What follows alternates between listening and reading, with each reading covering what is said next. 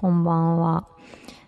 えーとですね、今日、その、ルームのタイトルになってますけど、えーとね、京王線の、あの、事件ありましたよね。無差別殺傷事件があったんですけど、そのことを話してた時に、ちょっとね、違う、あのーなんていうのかな。まあ、デマっていうんですかね。いわゆる。が、ちょっと拡散されてしまって、で、そのこと私もちょっと言ってしまったので、まあその辺の訂正と、あとまあ、ジョーカーがね、その地上波で放送されなくなってしまう。完全にお蔵入りになってしまうという状態になったらしく、まああの事件の影響で、まあジョーカーがね、まあもう地上波で見れないという状態になるってことについて、まあどう、どうなのかな？それはどうなの？っていうことと、あと、あの、まあね、そのジョーカーの京王線の事件の前に、どんぐらい前でしたっけ？何ヶ月か前ですよね。あの、小田急線で、あの、ちょっとね、フェミサイドな案件が、事件があったんですけど、まあその話と、あと、あの、実はね、池田翔事件の、あの、まあ、たくま守のね、まあ、死刑囚もお亡くなりになりましたけど、あの、まあ、彼の事件では実は、まあ、フェミサイド、まあ、男性による、まあ、女性蔑視っていう、まあ、その事件だったっていう言われているんで、まあ、その辺もあまり報道に乗らなかった部分かもしれないので、まあ、その辺をちょっと話していきたいなと思います。で、やっぱり、その、小田急の事件とか完全にまあ、あの、男性が女性を狙った事件なんですけど、あの、ただ、あの、報道のされ方が、まあ、非正規社員的なね、まあその辺の、あのー、なんていうのかな、まあ格差社会的なものだけで扱われてしまったところがあるので、実はあれは、まあ、ミソジニーって言われてるね、まあその女性嫌悪、女性蔑視っていうあの、ものの中の、まあ、フェミサイドって呼ばれている、まあ、フェミサイドっていうのは、そういう女性、ミソジニーの中のね、その女性蔑視の中での殺人案件を、フェミサイドって言うんですけど、まあ、フェミサイドってことがあんまり報道されなかったっていう、テレビではね。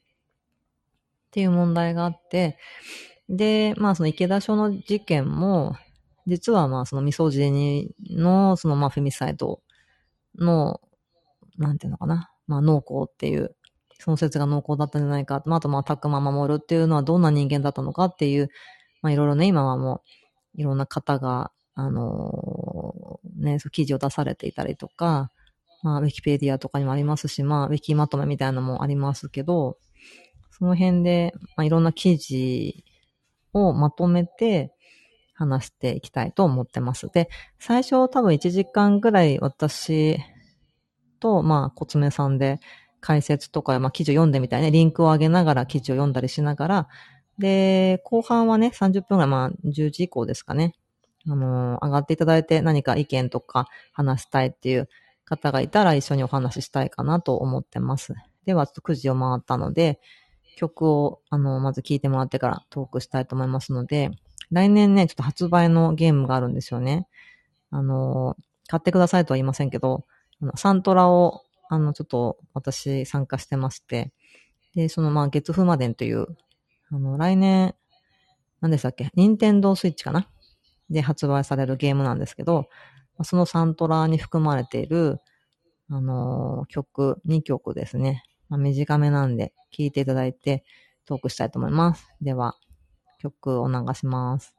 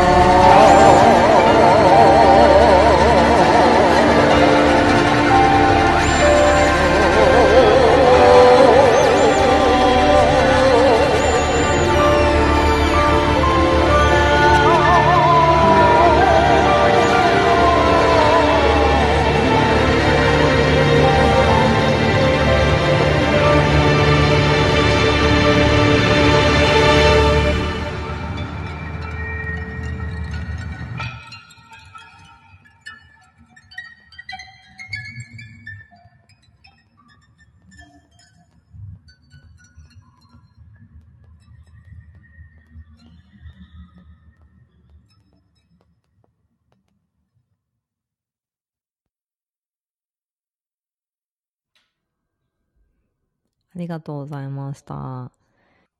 えっ、ー、とですね。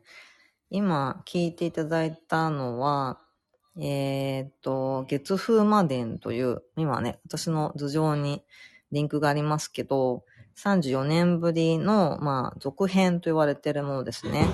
ファミコンの時なのかな？なんか人気があったらしいんですけど、ちょっと知らないんですけど。で、来年、任天堂スイッチ版が発売されると。で、そのサウンドトラックですね。月風魔伝、アンダイングムーンっていうサウンドトラックの中で、まあ2曲ぐらい担当してる曲を、あの、今聞いてもらいました。ちょっと曲名が難しいんで、あの、割愛します。小塚さんよろしくお願いします。一応あの、え？はい。PC 版とスイッチ版があって、うん。PC 版はすでに、あの、試験発売されているっていう状態らしい。はい。まあ、じゃあ、パソコン持ってる人は、買える。買えるよ。で、今、その製品版じゃないんで、今、うん、その試しにやってもらって、その意見を取り入れて製品版になったのを来年発売みたいな話っぽいですね。うんうんうん。はい。そうですね。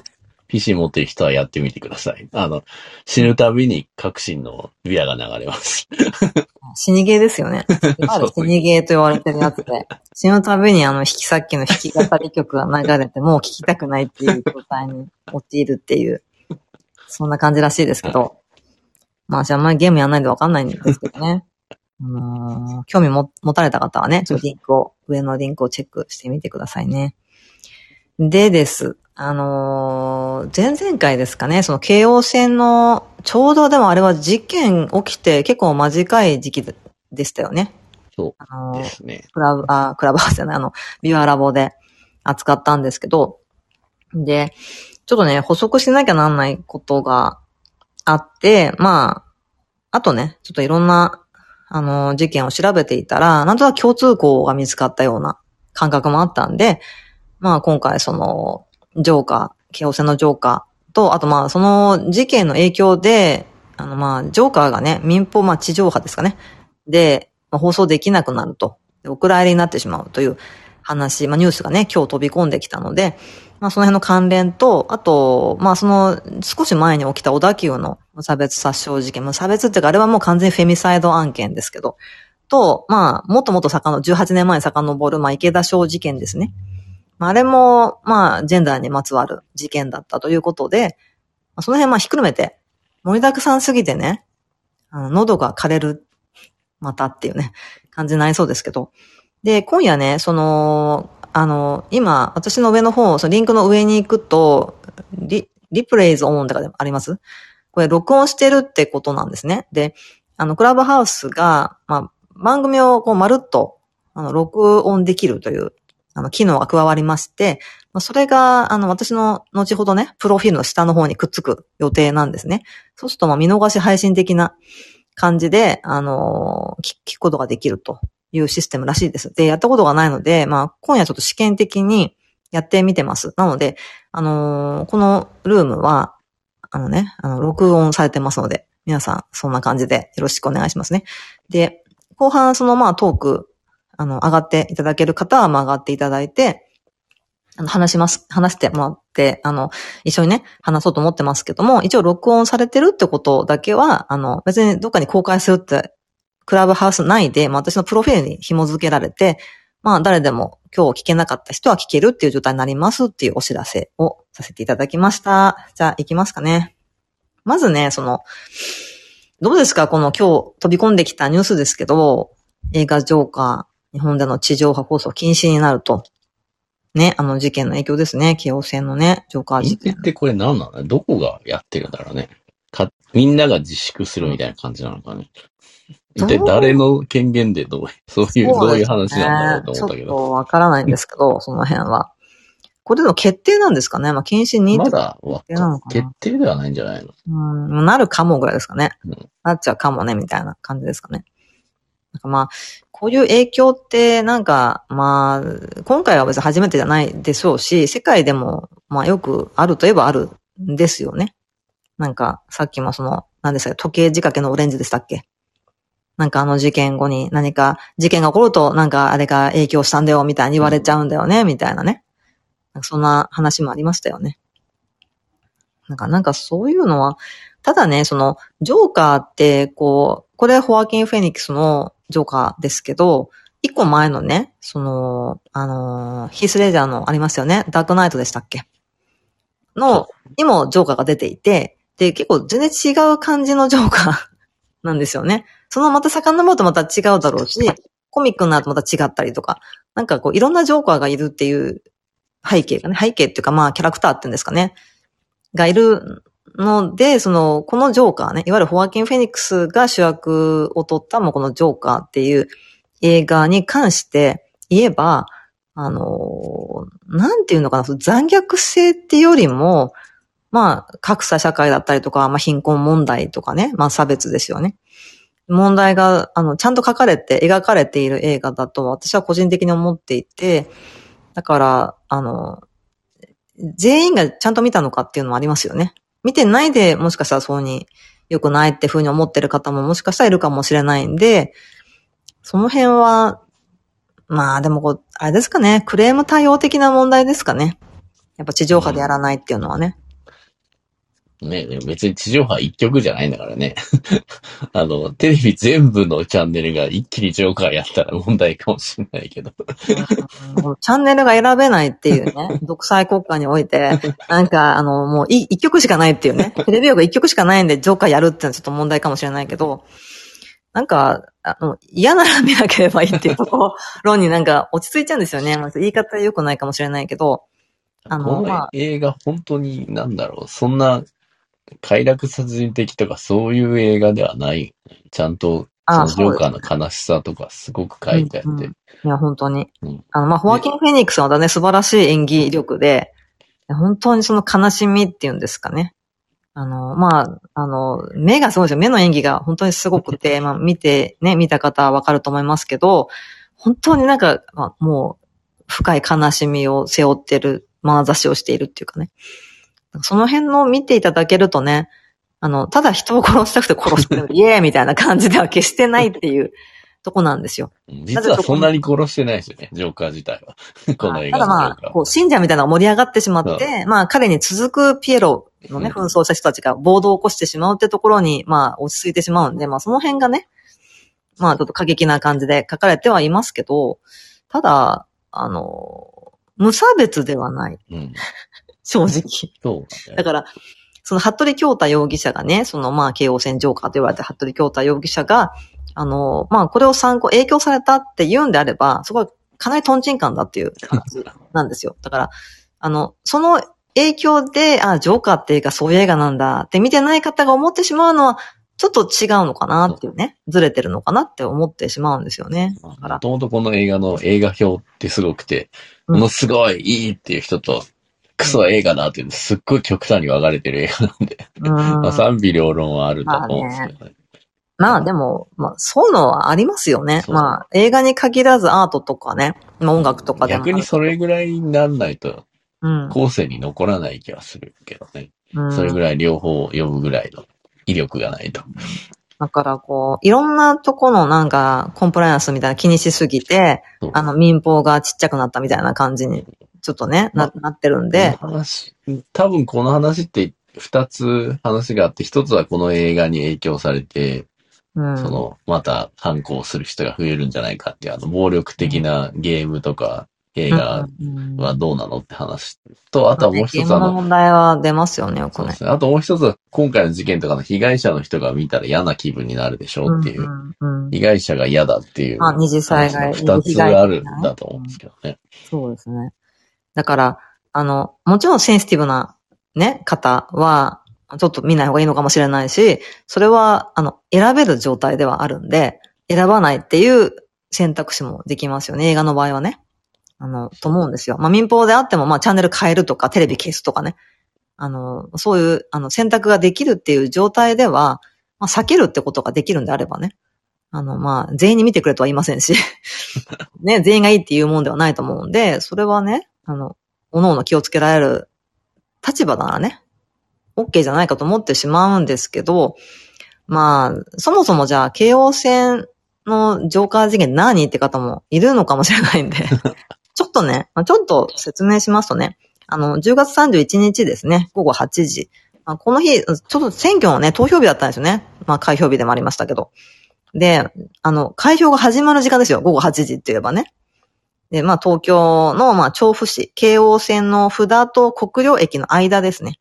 トンネルがあるんですけどね。走行中の、あ、特急列車、16編成。そこの中で行われた、あのー、突然の強行だったという話ですね。で、まあ、その時は自称、まあ、住居不定無職の服部京太容疑者、24歳が、まあ、近くに座っていた70代の男性の右胸を刺し、まあ、ライターオイルをこう巻いてね、火をつけたと。で、ね、映像がね、いっぱいニュースで流れたので、あの、見た方も多いと思いますけど、で、その時に、まあ、ジョーカーの、あの、コスプレをしてたっていうね。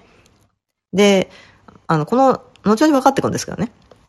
で、まあ、彼が、その、そのね、私がちょっと、あの、まあ、違うことを言ってしまったっていうのはどこかというと、あの、まあ、彼は、その、まあ、ツイッターとかで拡散されたニュースによると、まあ、孤児だったって話が出てたんですね、最初。で、お母さんすでに亡くなられていて、まあ、母子家庭で、で、まあ、彼は孤児で育、孤児院で育ったっていう話、まあ、兄弟もいなかった。まあ、だから、いわゆるネットで言われて無敵の人と呼ばれてる、まあ、守るもの、まあ、何もないっていう状態の、まあ、一番強い人間っていうかね、やばい人間っていうかね。だと、報道された、まあ、ツイッターですよ。ツイッターで拡散されたんですけども、それはまあ嘘だったという、あの、後ほど分かりました。で、まあ彼は、まあ母子家庭なんだけども、あの、妹もいてね、家族3人で、あの、暮らせたということでね、あの全然違ったということは、まあ、家族がいるから守るものがあるかっていうのはちょっとね、またこれは、また違った話 になってしまうんで、あの家族がいたからね、あの、無敵じゃないのかっていう話ちょっと置いときまして。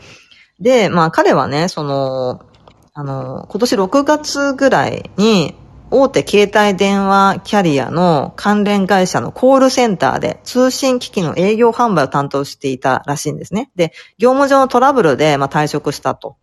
で、それから、あのー、まあね、こう、犯行を思いついて、まあ、ジョーカーに影響されたと言ってますけどもね。で、その、なんていうのかな。まあ、その、70代でしたっけ？その男性ね、刺された方ね。意識は取り戻したとのことです。まあ最近のニュースですけどね。まあ、意識不明の重体だったんです、ずっとね。ただまあ意識取り戻したということでね、一命を取り留められて、というニュースが入ってきましたけども、まあその人が、そばにいたのね、一番そばにね、服部京太が乗り込んで電車、まあ、目の前にいたのかな。で、まあ、ね、で、服部京太容疑者がリュックからスプレーと、まあ、包丁ナイフかな。刃渡り30センチでサバイバルナイフですね。サバイバルナイフだったかな？包丁だったかな？ちょっとわかんないですけど、まあ、刃物と、あの、スプレー缶を取り出して、んで、その時に、その刺された方はね、何をやってるんだっていうふうに声かけたらしい。まあ、その言い方がね、わかんないですよ。何をしてるんですかかもしれないし、強い口調だったかどうかはその、その現場にいなかったんでわかりませんけど、まあ、ちょっと注意をね、促したらしい。何をしてるのって感じでね、何をしてるんだかもしれないけど、注意を促したところ、まあ、そのおじいさんに、まあ、スプレーを、ブーってね、吹きかけて、あの、右胸を刺したっていうね。それから、ね、なんかもう切りつけながら、こう、オイルを巻きながら火か、ね、つけながらみたいな状態だったらしいですけど、で、ね、これがね、その、いろいろ出てきちゃったんですよ、ニュースが。まあ、当たり前ですけどね。その彼の過去みたいなのですね。で、あの、文春オンラインの取材で、まあ、過去に働いていた、その、携帯会社の前になるのかな？漫画喫茶で働いてたんですね。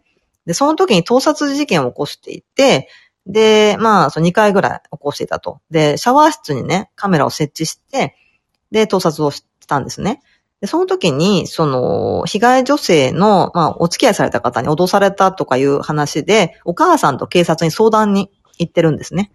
で、まあ、この辺は、もう示談になったのかな？ちょっと、あまり事件として報道されなかったようなんですけども、まあ、2回ぐらいあったということなんですね。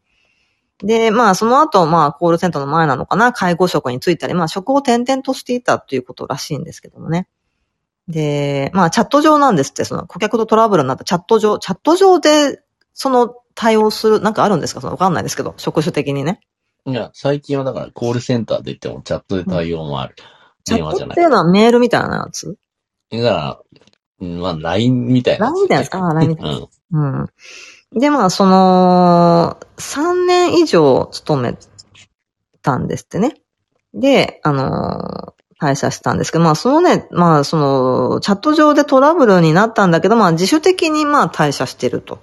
わかんないですよ、これわかんないけどね。そうさせられたのかもしれないし、ちょっとわからないですけど。で、まあ、それから、まあ、金融業者にお金を借金して、で、1ヶ月ぐらい、あの、ホテルに滞在したりとかしてね。で、こう、木を狙ってたと。まあ、ハロウィンに。まあ、まあ、選挙は関係なかったのかな彼に、ハロウィンだろうね。だからハロウィンの日までもう1ヶ月ホテルに泊まるって1ヶ月契約して、うん、まあ、準備万端ですよね、だから。最初から狙ってたうん。で、まあ、サラダオイルは着火しないということを小田急線事件で学んだと言っていて、これがね、そう、裏目出ちゃいましたよね。この情報をどこまで流すかっていうのが、全部流せばいいってものではなくて、こういう真似されてしまう可能性ってのはちょっとありますよね。サラダ油ってつかないんだ層がいるんですよ。サラダ油って着火しないのっていう層がいるんですよね。一定層。だから、そういう人たちが、あ、サラダ油ダメなんだねってなって、ライターオイルをね、あの、上野に買いに行ったと。これがね、こう、オイル缶 20缶って、20缶って相当ですよね。もう大きさわかりませんけど、不審ですよね。かなり不審ですよね。でも、ライターオイルいっぱい買ったからって、通報するわけにはいかないと思うけど。まあね、そうだけど、まあちょっと怪しい、ちょっと、え って思いますけど。まあだからそういうね、あのー、まあ準備をしてったということなんですよね。準備満タンで行ったよっていうね。まあ、ただね、あのー、なんだろう、あの映画に影響されたっていうには、おじいさんを指してるとかね。あと、あの、本当に映画見た？っていう、あの、わかんないけど。まあだから。本当に映画見、見ました、うん、こっちのジョーカーというか、ホアキーのジョーカー見たのかなっていうのはちょっとね。そこなんですダークナイトだけしか見てないんじゃないのって気はするけどね。で、そのコスプレの衣装なんですけど、これ20万ぐらいかかってるんですよね。まあだから、金融業者に借金してるんで、まあお金いっぱい持ってたのかもしれないけど、あの、スーツ結構ね、お高めのスーツで、あの、結構完璧にやってるんですけど、色合い的には完全にヒースのホアキンなんですよね。あ、ヒースのホアキンは、あの、まあ、ちょっと、どっちかというと、その、ヒースのホアキンだヒースのジョーカー。ヒースのホアキンどういうこと？ヒースのジョーカーは、どっちかって言えばちょっと残虐性、ちょっとわ、わからない系の残酷さ。まあ、本当のサイコパス。うん、そうですよね。だから、その影響だったら、まあ、無差別殺傷ってところに行くと思うんですけど、あの、ホアキンのジョーカーを見ていたならば、そっちには行かないだろうと。なぜならやっぱりその、格差なんですよね。その、アーサー、まあその、ジョーカーの名前です、アーサーっていうね。まあ彼は、ちょっと格差的な、まあ差別も受けてたし、まあ格差で、まあ生活も困窮してましたよね。お母さんと二人暮らしなんですけどね。お母さんが面倒見てる感じなんですよね。ただまあ、ピエロっていう職業なんだけども、まあ、それだけ食べていけないんで、あの、看板持ったりとかね。あの、そういうバイト、いろんなバイトしてたりとかしてて、で、仲間もね、ちょっと嫌な奴がいるんですよ、なんかね。で、こう、本物銃をね、なんか持たされてて、まあ、それ本物だってわからなくて、コロって落としたのがね、病院内で落とした、ピエロのね、仕事の時に、病院内でポロって銃を落としちゃって、で、騒動になっちゃって、クビになっちゃうんですよね、仕事をね。それからですよ、だから。あの、ちょっと、転落が始まってしまうのはね。その銃を持ってると。いうことで、たまたま地下鉄でね、また地下鉄ってところの共通項はあるんだけども、今回のね、京王線事件って。ただ、その地下鉄でも女性が絡まれていて、3人組のね、ちょっと裕福そうなね、あの、ちょっとウォール街に止めてそうなね、なんか3人組のサラリーマンに、まあ、絡まれていて、で、その時に、なんかこう、突発みたいな感じでね、なんか揉めて、で、銃をたまたま持ってて撃ってしまったって、最初の発砲事件ですね。で殺してしまったってことが映画の初めにね、初めての殺人として書かれてるんですけど、だからなんか、その追い立ちとかもね、アーサーってまずジョーカーですよね、は、こう複雑なんですよね。実はその、後のバットマン、これネタバラになっちゃうけど大丈夫かな後のバットマンの、まあ、お父さんですよね。と言われてる人の隠し子だったんじゃないかとかね。自分のお母さんが、あの、愛人だったんじゃないかみたいな疑いがあったりとか、でも全然違うところに話は行くんですよ。で本当にこう孤立感とかね、この、あの、孤独感を感じて、落ちていくっていうね、感じなんでしょうね。もう本当に破滅の方が、こうに向かっていくんだけど、だから、あの映画を見てですよ。もし反抗、影響されて反抗するならもう完全にターゲットは富裕層ですよね。絶対に。それは。だからその、バットマンのお父さんってものすごい富裕層だからね。あの、殺されちゃいますけど。うん、ただ、アーサーは殺してないんですよ、だから。あの映画では。あの映画では、まあ、あの、バットマンシリーズでいろいろなってるんで、うん、その辺はいろいろ、あの、映画によって違うけど、はいはい。まあその、ホアキンのジョーカーを殺してないアキン・フェニックスがやったジョーカーでは、ジョーカー自身は、そのバットマンのお父さん殺してないっていう設定なんですよね。ただ、信者たちがやってしまったっていう。ピエロの紛争した信者たちがもう荒くれ者でね、もうボート、ボート化してなっちゃうんで、その辺であって、アーサーは別に直接手は下していないんだけども、ただまあ、ね、いろいろ、ちょっと鼻につくようなね、お金持ちだったり、まあ有名人だったりね、なんかそういう方に矛先が向かっていくんですよね。本来は。そういう映画なんですよ。だから、格差社会とかまあ差別されたりね、まあマイノリティの側だったりする人が声を上げられなかった人が、まあそういうふうに、あの、普通溜まったものがね、吐き出されていくっていうことなんですけど、服部京都容疑者はもう違いますよね、全然ね。目の前にいたおじいさんってわかんない。おじいさんが超富裕層に見えたとか言ったら、小田急事件にまあだから、あの、その、ジョーカーでも、その富裕層っていうか、その、殺された人いるでしょあの、電車の人。ジョーカーに撃たれた人。あ、はいはいはい。地下鉄で。あれって、富裕層ではないんだよ。ああ、でもあの、もちろん、あの、ホアキンのジョーカーよりは全然いい生活してるんだけど、うんうんうん、その、あの、バットマンのお父さんの会社に勤めている、手がないサラリーマンだね。うんうんうん。あの会社何でしたっけ？名前忘れたけど。うん、ウェイン産業だと思うけど。あ、ウェインね。ウェイン産業。うん、はい。ごさだから、うん、本当の富裕層はそのバットマンのお父さんで、うん。うん、それに、ね、妬んでるんだよ。サラリーマンの人たちは。うん。で、その妬みを下にぶつけてる。うん。ジョーカーたち。っていう、その嫌な権力構造があるところがまたあの映画の、なんかすごいとこというか、嫌、嫌なとこというか、現実を映し出してる。自分より上をムカついてるけど、自分より下をいじめるみたいな。うん。まあ、あるあるですよね。組織においてね。まあ、学校でもそうだと思う。うん。だから、なんていうのかな。あとこう、笑ってしまうって、ちょっと病気を抱えてるんですよね、そのアーサーっていうのが。まあ、緊張するとちょっと笑っちゃうみたいな。まあ、脳のちょっとね、そういう反応が起きてしまうっていう病気で、まあ、それはちょっと、なんていうのかな。まあ、虐待を受けて育ったっていうね。お母さんの恋人に虐待を受けてた、ねうん、はい。だからその、まあ、暴力を受けてたってことで、まあ、ちょっと障害があるっていうね。だから、不謹慎な感じになっちゃうんですよ。笑っちゃいけないところでカカカカと笑っちゃうんで、ちょっと不謹慎ね。そういう感じになっちゃうんだけど、それは病気っていうことなんですね。それでね、なんか、こう、差別的に扱われたりとかもしたし、なかなか、こう、職につけないみたいなね。うん、ピエロの演技がすごいよね。ものすごい。笑ってるけど、目は笑ってなくて悲しい感じになってる演技みたいな。おかしくて笑ってるわけじゃないっていうところが、すごくうまく表現されてるんだなって思って。だからこう、なんていうのかな。あの、対象があるんですよね。決して無差別ではない。なんか、うん、やっぱりちょっと自分は恵まれてることなのかな。だから、あの、引き金を引いてしまうっていうのはね。うん、社矛盾してる社会の、自分に向かってる矛盾について、うん。爆発しちゃうみたいな感じで。うん、そうなんですよね。だからなんか、あの、うん、なんだろう、残虐性というのは悲しみですよね、あれは。本当に悲しい映画なんですよ。とてつもなくね。そこが、あの、響くかどうかっていう。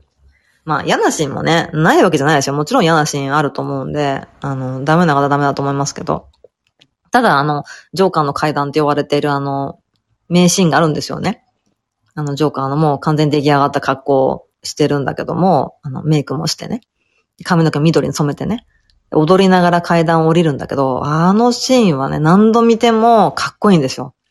ダンスのシーンがね、ホアキンはどうしたってぐらいな、ダンサーだったみたいな感じで、ダンスって言って別にノリノリのヒップホップダンスとかじゃないですよ。なんかあの、前衛武道みたいな、ね、田中民かよってぐらいな感じの本当に、大楽団感かぐらいのね、感じの動きをするんですよ、ホアキンが。あれ本当美しいんでね。あと、トイレのシーンがあるんですよね。トイレでそれもちょっと踊りを踊るシーンがあるんですけど、あれもなんかね、こうチェロのね、響きとともに、あの、踊る、動くんですけど、あれめちゃくちゃかっこいいんですよね。まあ、センスがあるんですね、だからね。映画がね。すごくスタイリッシュっていう、ねだ。だからこそこの格差社会がやばそうな、今でこそみんなに見てほしい映画なのになーっていうのが、ね、個人的には思います。格差って何？みたいなさ、格差って何？差別って何、うん、っていう層にこそ見てほしいんですよ。映画を見れば学べるっていう、自然と入ってくるっていう状態なんで、ただなんか残酷だからとかね、人が殺されるからとかいう、そういうことではないんですよね。ただまあセンシティブな方はね、うんあんまりおすすめはできませんけど。どっちか禁止するって言うなら、うん、やっぱりダークナイトの方を禁止した方がいいんじゃないかと思っちゃうけど、ね、禁止するって言うぐらいなら。うん。あ、理不尽な。リズレジャーのジョーカーとか危険ないような気がする。そうですね。理不尽な感じっていうのはやっぱ一番怖いと思うんですよ。なんか理不尽さって。だから、その、京王線もそうですよね。小田急線もそうですよね。理不尽さってですね。結構理不尽な感じでしょ？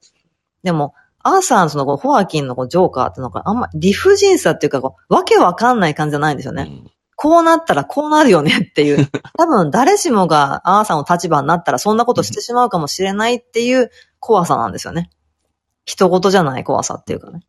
人事じゃないと思えるかどうかっていうのが多分一番大事なとこじゃないかと思って、自分には関係ないよとかさ、こんななんかちょっと行かれたやつでしょみたいな、立ち位置が、あの、人を傷つけるし、やっぱりなんかこう、危ない、危なっかしいっていうかね、一番危ない立ち位置なんじゃないかなと思って、もしかしたら自分もこうなってしまうかもしれないと思って律することができれば、そういう犯罪は起きないんじゃないかと思うんで、あの、この映画はね、価値があるって思ってるんですよね。だから残念ですけどね、民放で放送出されないとなったらね、と思います。で、あの、ジョーカー事件の、こう、前にもね、その小田急線の事件ありましたよね。いや、あれは、かなりニュースになったんで、ほとんどの方が知ってると思うんですけど、あれは、あのー、あれはなんだっけな、あの、女性でしたよね。20代の女性ですよね。が、まあ、リア充に見えるみたいな、ムカつくみたいな。ただそれだけです。まあ、ただそれ前にあるんですよ。その、伊勢丹、確か新宿伊勢丹の地下の食品売り場で、とね、ワインとね、何でしたっけ？ベーコンかな？チーズかな？なんか万引きしたんですよね。万引きして、店員に注意されたの当たり前だけど。万引きしたら注意されるよね、当たり前だけど。注意されたのがムカついたって言って、その女性店員をなんか殺してやろうと思ったんですって。で、なんか、あの、店にむ、ちょっと一回帰ってね、帰ったか出たかね、あの武器持ったのかなわかんないけど、あの、向かったら、閉店してたっていう話なんですよ。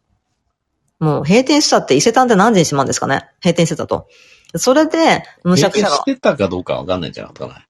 行こうとして、でもこの時間は閉店してるなって行くのをやめたみたいな話だった気がするけど。だったんですかね。で、あの、まあ、新宿といえばね、小田急線通ってますよね。で、まあよく乗ってたんでわかるんですけど、まあ、その、なんだろうな、その女性店員に向かう、あの、むしゃくしゃした気持ちをね、あの、電車の中で何かやってろうと思ったらしいんですよ。それで乗り込んだと。で、その時に、まあ、たまたまね、そばにいた女性ですよね、20代の。本当にもういい迷惑ですけど、本当にね、そんなのね。で、どんな感じだったかわかりませんけど、まあ、ちょっと、あの、なんていうのかな、恵まれた感じに見えたんでしょうね。なんかリア充に見えたって、リア充の女へムカついてたみたいな感じを言ってたんで、まあ、その、彼的にはリア充に見えたと。彼目線ではリア充に見えたっていうね、ことで、犯行に及んだの結構こう、必要に刺していてね、本当にこれは残酷ですよね。とてつもなく残酷だから、逃げる時も背中から刺してるんで。で、この事件はその彼女はもう超重症だったんですけど、何人か怪我しましたっけね？ちょっと。そう、刃物振り回してたから、うん、多分何人か怪我人はいたので。ただまあサラダ油だったんで、火がつかないと。いうことが放送されたんですよね。ニュースで報道されたと。まあね、その本当に被害に遭った方はね、あの、二度と電車に乗れないかもしれないしね、まあひどい PTS になってしまうかもしれないし、まあ本当に、あの、卑劣な事件だと思います。で、その、彼はね、その、なんか、あの、非正規社員だったってことばっかりが取り上げられていて、まあ格差社会とかね、そういうことでニュースになったんですけど、あれはこう、女性ですよね、向かってった先が。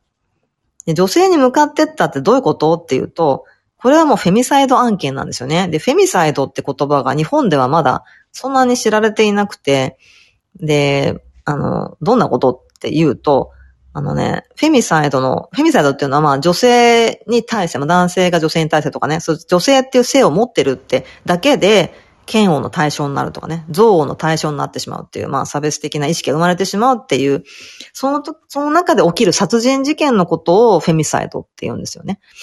まあ、フェミサイドって言われてるんですけど、まあその背景にはミソジニーって呼ばれてる思想があって、ミソジニーって何かっていうと、まあ今言ってた女性に対する憎悪、嫌悪ね、差別意識なんですよ。で、まあ彼はその、なんかナンパ師だったんだよね。そう、もともと。もともとはね。うん、まあちょっとだから、イケメン風なんですよ。イケメン風、風っていうかなんか、ちょっとイケメン風なんですよ。で、まあナンパを仕事としてたという一時期ね。だからモテてたんだろうね、一時期は。でしょうね。うん、でしょうね、多分ね。まあでも、まあちょっと、うまくいかなかったね、その辺はね。だんだんうまくいかなくなって、それを女の人への恨みになってたのかな、それってちょっと、インセル的な要素、新しい用語出ますけど、インセル的ななんか要要素があって、こうインセルってインポランタリーセリベイトっていう略語で、不本意な禁欲主義者っていう意味なんですけど、これはどんなことかっていうと、まあ、あの、異性愛の男性たちの間でね、こう女性たちから、あの、蔑視されてるみたいな、軽蔑されてるみたいな。だから恋人ができないんだよっていうことを、こう、訴えてる人たちっていうのは、ひも手ではないんですよね。ひも手ではないって。自分は相手されて当然なのに、女性から。なのに、恋人がいないのは女のせいなんだっていう、なんかわけのわからない思想ですけど、そう、インセルって言って、まあ、インセルって海外でもなんか、専用のね、そういう掲示板があったりとかするぐらい、まあそこで盛り上がったりするぐらい、まあ、インセルの事件とフェミサイド事件も、殺人殺害事件もね、海外で起きてますけど、まあその辺から来てるんじゃないかと。ただ、日本の報道では、あんまりそう、ね、あの、フェミサイドとかミソジニーとかね、インセルなんて言葉はこう、聞かれなかったので、あの、ね、ネットではね、一部では、これってフェミサイドの事件だよねって、こう、囁かれてましたけども、大々的には報道されてなかったという話なんですよね。ただ、この、ジェンダーの、ジェンダーギャップ指数日本で127位ですね。すごい低いんですよ、先進国で。まあ、もともとね、男尊女卑だったり、家父長制もね、そういう、ちょっと教育が強いお国柄なんで、まあ、仕方ないば仕方ないんですけど、まあ変えていかなきゃなんないっていうね、とこなんですけど、その辺でこれジェンダーの事件っていうのは、なんか、隠す、なんか、なんなのかな？分かっていないかっただけであったんですよね。すごく。私もそのフェミニズムのね、本読んだりとか、まあそういう以前は、そんな言葉さえ知らなかったし、あの、知らなかったですよ。そういう世界観があるっていうのがね。それこそ知らない世界だったんで、あの、勉強したら、ああ、そうなんだな、とも、いろんなこと当てはまる事件があるよねって思ったんですよね。で、そこで出てきたのが、あの、池田小事件なんですよ。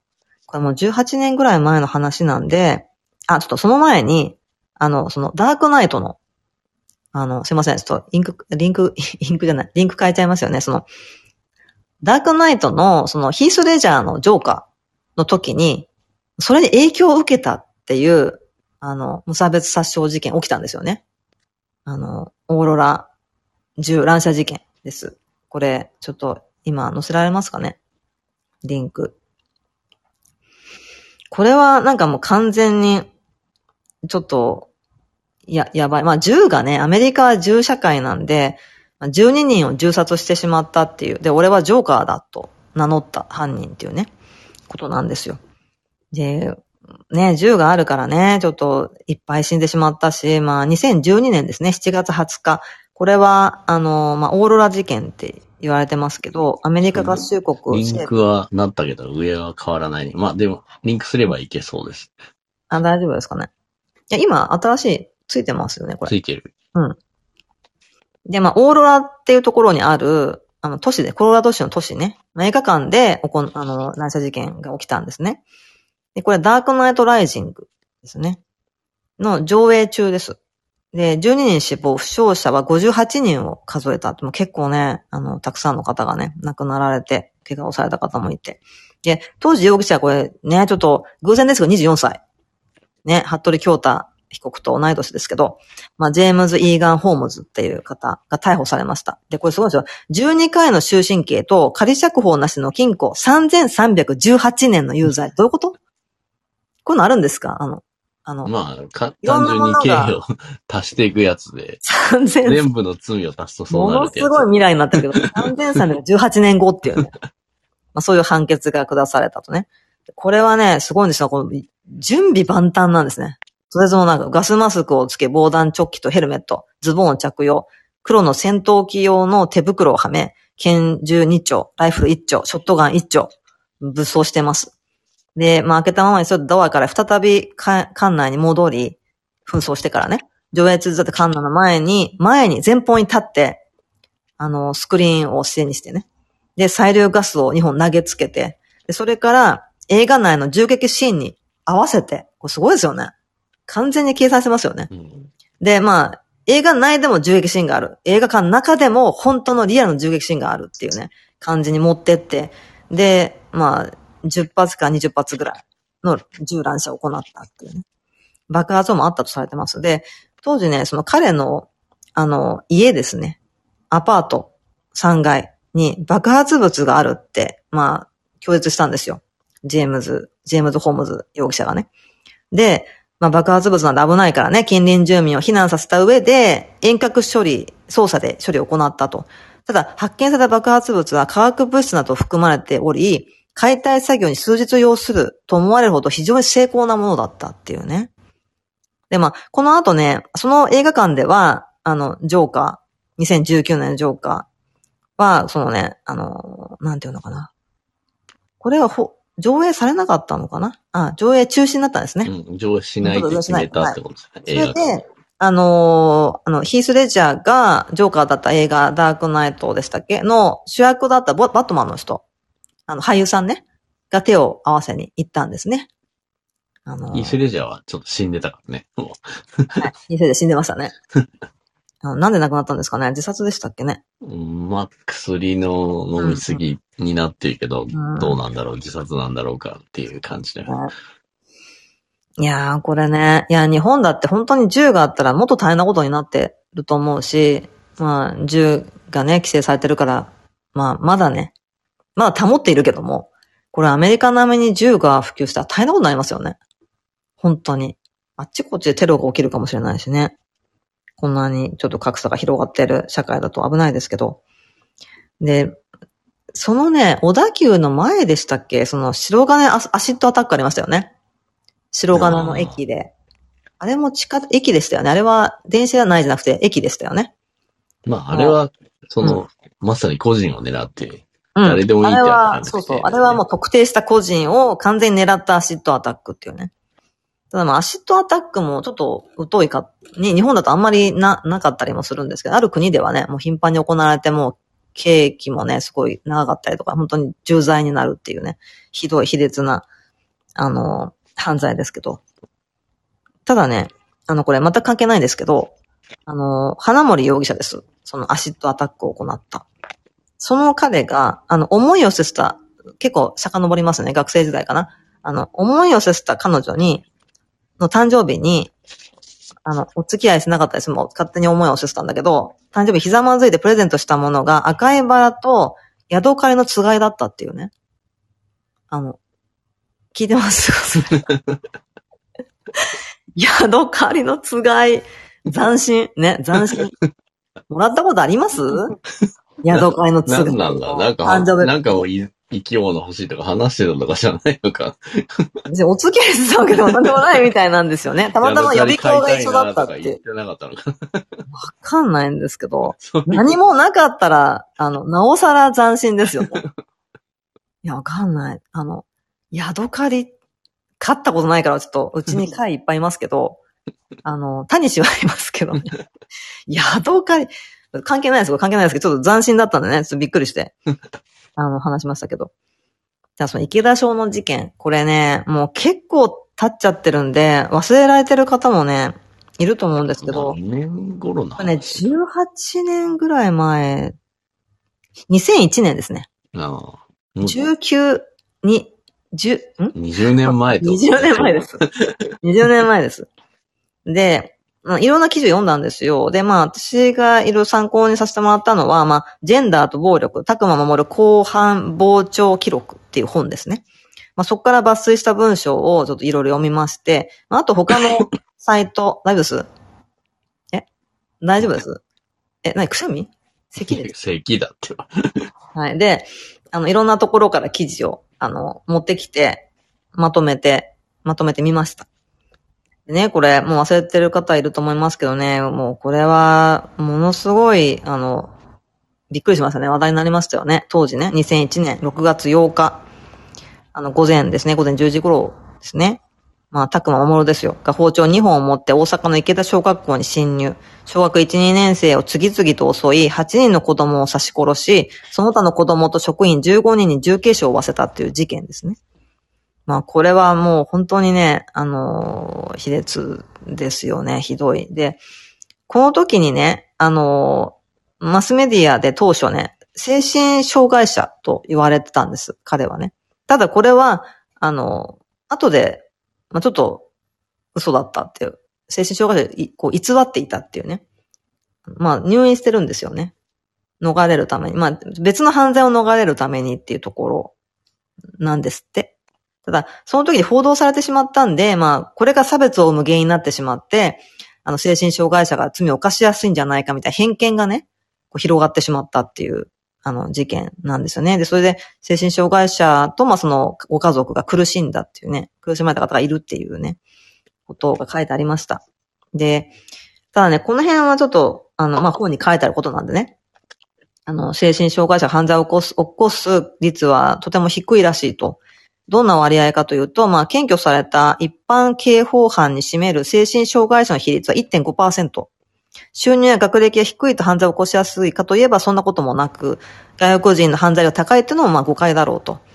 で犯罪者のプロファイルを特定することは統計的にはすごく困難なことなんだっていうね、書いてあります。だからこれで差別がちょっと広まっちゃったんですよね。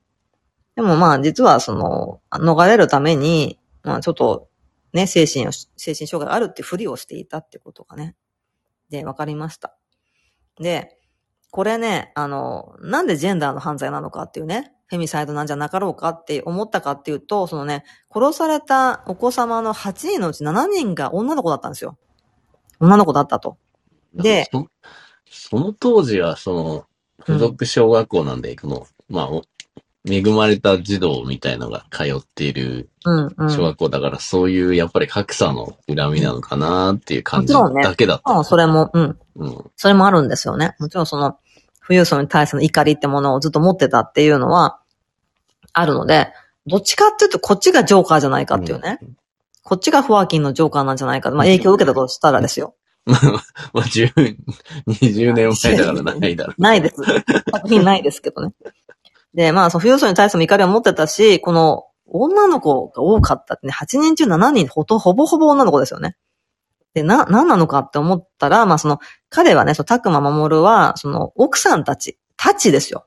3度結婚してます。奥さんたちに暴力を振るった、まあ、ドメスティックバランス、まあ、DV ですよね、の加害者であったってことが分かったと。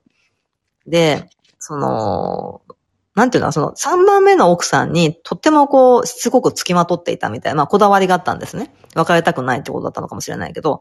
で、その3番目の奥さんを殺したいと、自分のもう手元に戻らないっていうね。逃げてしまってってところで。その奥さんをか殺す代わりにやったと証言して、もうここがね、もう何なんだって話ですけど。で、あのーまあ、ね、女性に対して暴力がすごかったとかね、まあ、その強姦とか、まあ、レイプもいっぱい犯してます。で、その辺で、これはもう完全にジェンダーと犯罪の問題だし、フェミサイドとも言えるんじゃないかっていうことなんです。当時そういうあの報道されませんでしたけどね。で、あの、後半で被告人質問の返答で、まあ、あの、根深い女性蔑視ね、を、まあ、剣を何度も口にしてたということなんですね。であと、お母さんの恨みも口にしてたということなんですよ。で、あの、お父さんが、お母さんに暴力を振るってたのね、ずっとね。DV です。で、まあその中で彼はそれを見て育ったわけですね。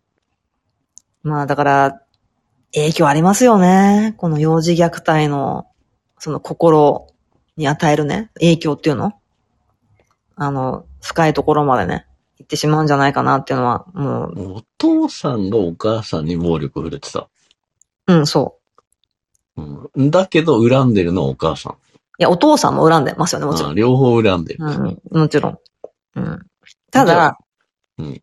なんか、うーん、ちょっとお母さんとの間どんなことがあったのかがちょっとわからないんで、なんとも言えないんですけど、ただまあそういうふうに、あの、まあ、やってる方はお父さんでしょ？強いじゃないですか。うん、絶対的な権力ですよね。家庭内において暴力を振るうのがお父さんだった場合、完全なる権力で支配、支配者側ですよね。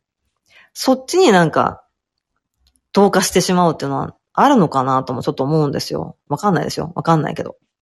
昨日なんか言ってたあの、男の人はなんか、あの、泣いちゃダメとか、強くなきゃいけないとかいうやつ。なんか、ウィークネスフォビアって言われて、まあ、弱さを蔑視するみたいな。弱さを認めたくない。自分の弱さに向き合わない。向き合いたくないってすごくあるんですけど、だ女の子らしさ、男の子らしさみたいな感じで教育されて育つと、そうなってしまう傾向があるっていうね。で、その、結局だから彼も激しい体罰をお父さんから受けてたんですよね。で、まあ、不安とか辛さ悲しみを溜め込んでいたんじゃないだろうかって言って、で、その、その苦しい心理状態を、その後半でしばしばむしゃくしゃすると説明したと。むしゃくしゃすんだよっていうね。で、むしゃくしゃって何なんだっていうところなんですよ。で、まあそれは多分抵抗できなかった暴力に、子供の頃にね。で、あの、認めたくないですよね。そのまあ、やられてる姿っていうのは、まあ弱さですよね。もちろん。お父さんが殴られてる姿っていうのは自分の弱さですよね。屈辱的とか恥の感情かもしれないし。で、それをこう、内側にこうずっと持ってるっていう。で、まあ、それが深刻な影響を及ぼしてしまったんじゃないかっていうふうに、本には書かれていて、で、むしゃくしゃするっていう感情をね、ずっと持っていたんだけども、小学校の時にはやっぱ自分よりこう、ちっちゃな子供に唾を吐いたりとかね。で、中学校の時はね、女子を後ろから襲ってレイプしたり、すごいのがね、お弁当に精液をかけるっていうね。あの、捕まえてくださいですよね。逮捕してくださいって感じですけど、この時でも事件なんなかったんですかね。わかんないけど。まあ、中学生だったら、そうそう事件にはしないかもしれない。あとまあ、駐車してる車のタイヤを片っ端からパンクさせて、で、まあ結婚したら、下で、まあ、奥さんを殴ったと。で、なんかね、こう、たくままもが言ってるんですけど、昔から生きてんのがやっとしんどかった。100人中95人まではこういう気持ちは分かってもらえないだろう。むしゃくしゃするとどうしていいか分からなくなり、女を襲ったり、車をパンクさせたりして、ごまかして不快感を発散させる方法を身につけたって言ってるんですね。この、100人中95人まではこういう気持ちは分かってもらえないだろうって言ってるんですけど、じゃあ5人は分かってくれるだろうって思ってるんですね。いや、そうですよ。その確率はどこから出てきたの？わかんないですけど。まあ、ざっくり言ったことかもしれないけど、5人ぐらい俺の気持ちわかるよね って思ってるっていうね。すごいですけどね。で、まあ、と、とにかくね、こう女子への攻撃がもう一貫してると。やっぱりもう怒りが女子に向かってるんですよ、女性に。ね、まあ、胸触ったり、お尻触ったりね、唾吐いたりね。さっきの弁当に精液かけるみたいなこともそうですけど。で、まあ、暴行やレイプね、10代の頃からやってました。で、必要な DV 暴力ね、奥さんたちね。で、それってお母さんを痛めつけた暴力ですよね。見てたんですよ。お母さんやられてるところ。それどんな作用がしたのかね。やる側に回ってしまったわけでしょでもそれはウェイキネスフォビアから来てるのかもしれないけど。で、まあ、女子高生や空港のグランドホステスさんなど、女性を攻撃対象にした無差別殺人を妄想してたと。ずっとね。で、まあ3番目の奥さんとの離婚のいろいろことで、まあむしゃくしゃする気持ちを止めようがなくなって、まあ強行に走ったってことですね。で、このさっきのウィークネスフォビアですよ。で、これって、やっぱりこう、めめしいって言葉ありますよね。女、女しいって書いて、めめしいって言葉。で、これって、あの、男性に使われますよね。男性が弱音を吐いたりとか、弱い部分見せたりすると、めめしいやつだな、みたいなね。嫌な言葉ですけど。だから、その、弱さを否定するってね。弱さを否認してしまう。認めない。そういう感情を認めない。抑圧するってことは、まあ、ウェイキネスフォビアって言われていて、で、あの、第五のホームレスの、あの、発言ありましたよね。猫のが可愛いってね。うん、あのすごい炎上しましたけど、うん、彼は完全に、うん、彼は完全にウェイキネスフォビアですよね。もう毒されてる。まあそれ演演じてるのかも、炎上商法で演じてるのかもしれないけど、まあ完全にそのウェイキネスフォビアの典型的な姿ですよね。あなんか、まあ自己責任論もそうなんだけど、まあ男は泣き言を言うなみたいなね、感じですよ。めめしいやつとかね、言われないようにしろみたいなね。そういう強さ、男らしさを美化してる社会ですよね、日本っていうのは。どっちかっていうと。そういう通念があると。だから、まあ、その、タクマ守のお父さんが、まあ、厳しく彼をね、こう、暴力を振るったっていうところね。男の強さみたいなものを暴力で表現してるってことなんですよ。で、このね、あの、やわな感情ってものをね、そう表現することが許されないっていう状況にずっといたとして、で、まあ男は強く女は優しくみたいなね。まあそうなりますよね。女の子でもありますよ。なんかね、女の子らしさみたいなの。なんか違和感みたいなね、感じる、あの女性もいっぱいいると思いますけど、そういう社会で男子に一つだけ表現していい感情がある。なんだろうっていうね。怒りなんですって。で、なんか寂しさとか辛さとかね、怖さっていうのは口にそうめめしいって言われるんだけど、怒りを表現するのは惜しいぞって、惜しいってね、竹々しいっていうのは惜しい、押す押すって書いてね、惜しいぞっていうね、OK みたいな感じで受け入れられやすいと。で、こう、ただ、ね、弱い面ありますよね、男性だって人間なんだからさ。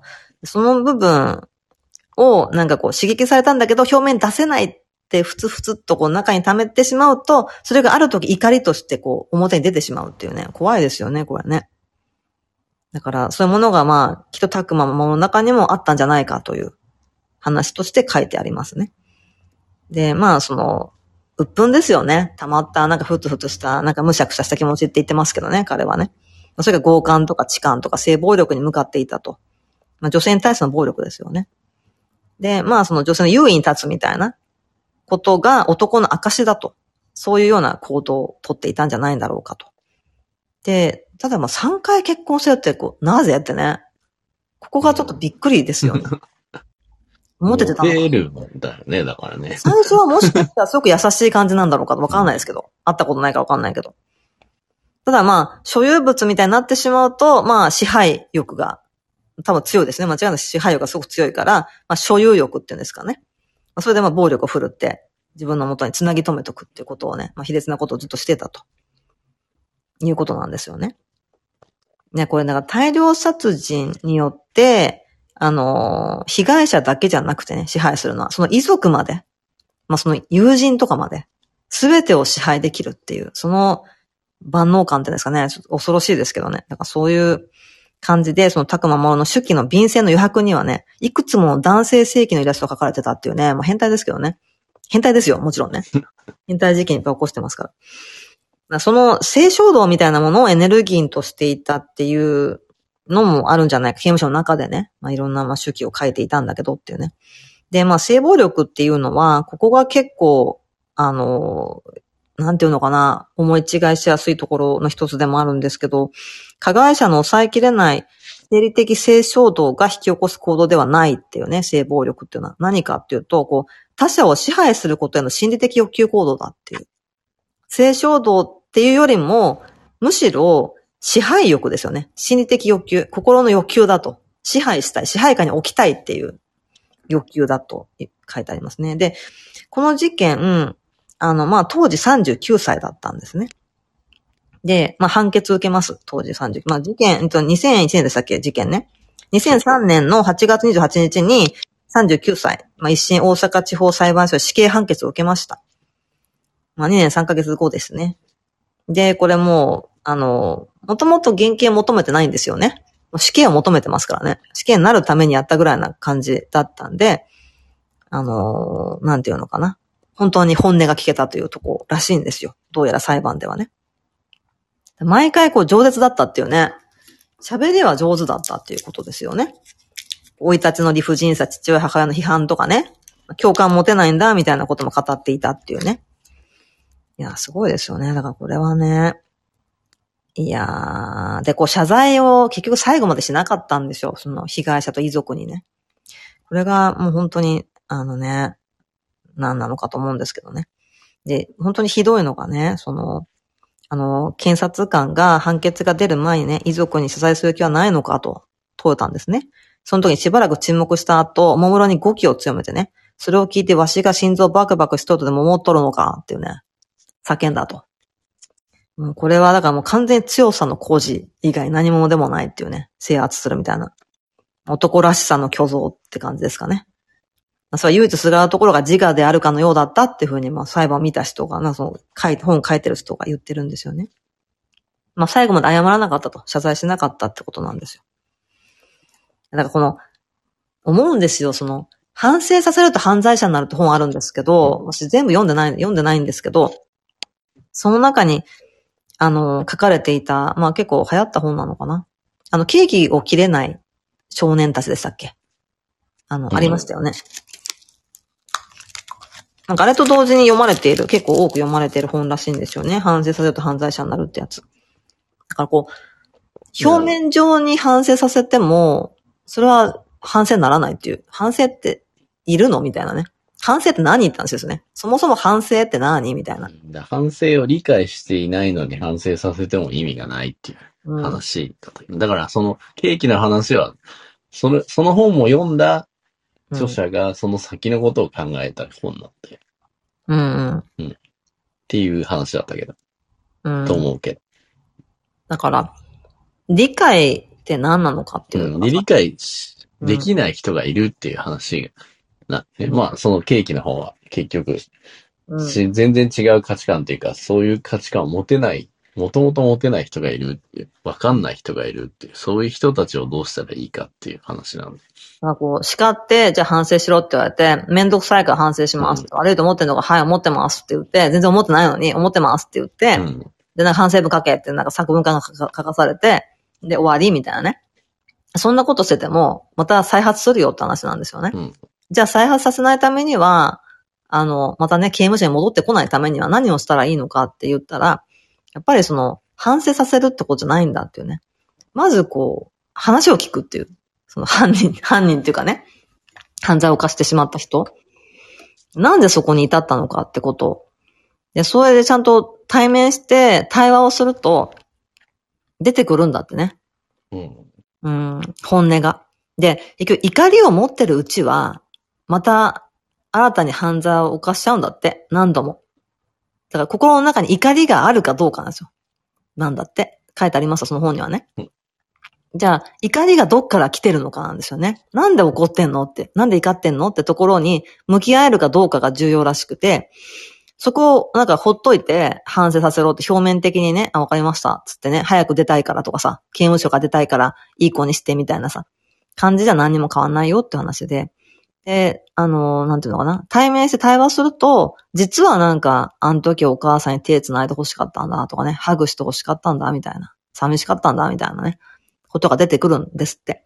そうすると、初めてこう自分の欲求っていうか自分が何だったのかって、この怒りどっから来たのかっていうことが分かると、ようやくその時点で人の痛みが分かるんですって。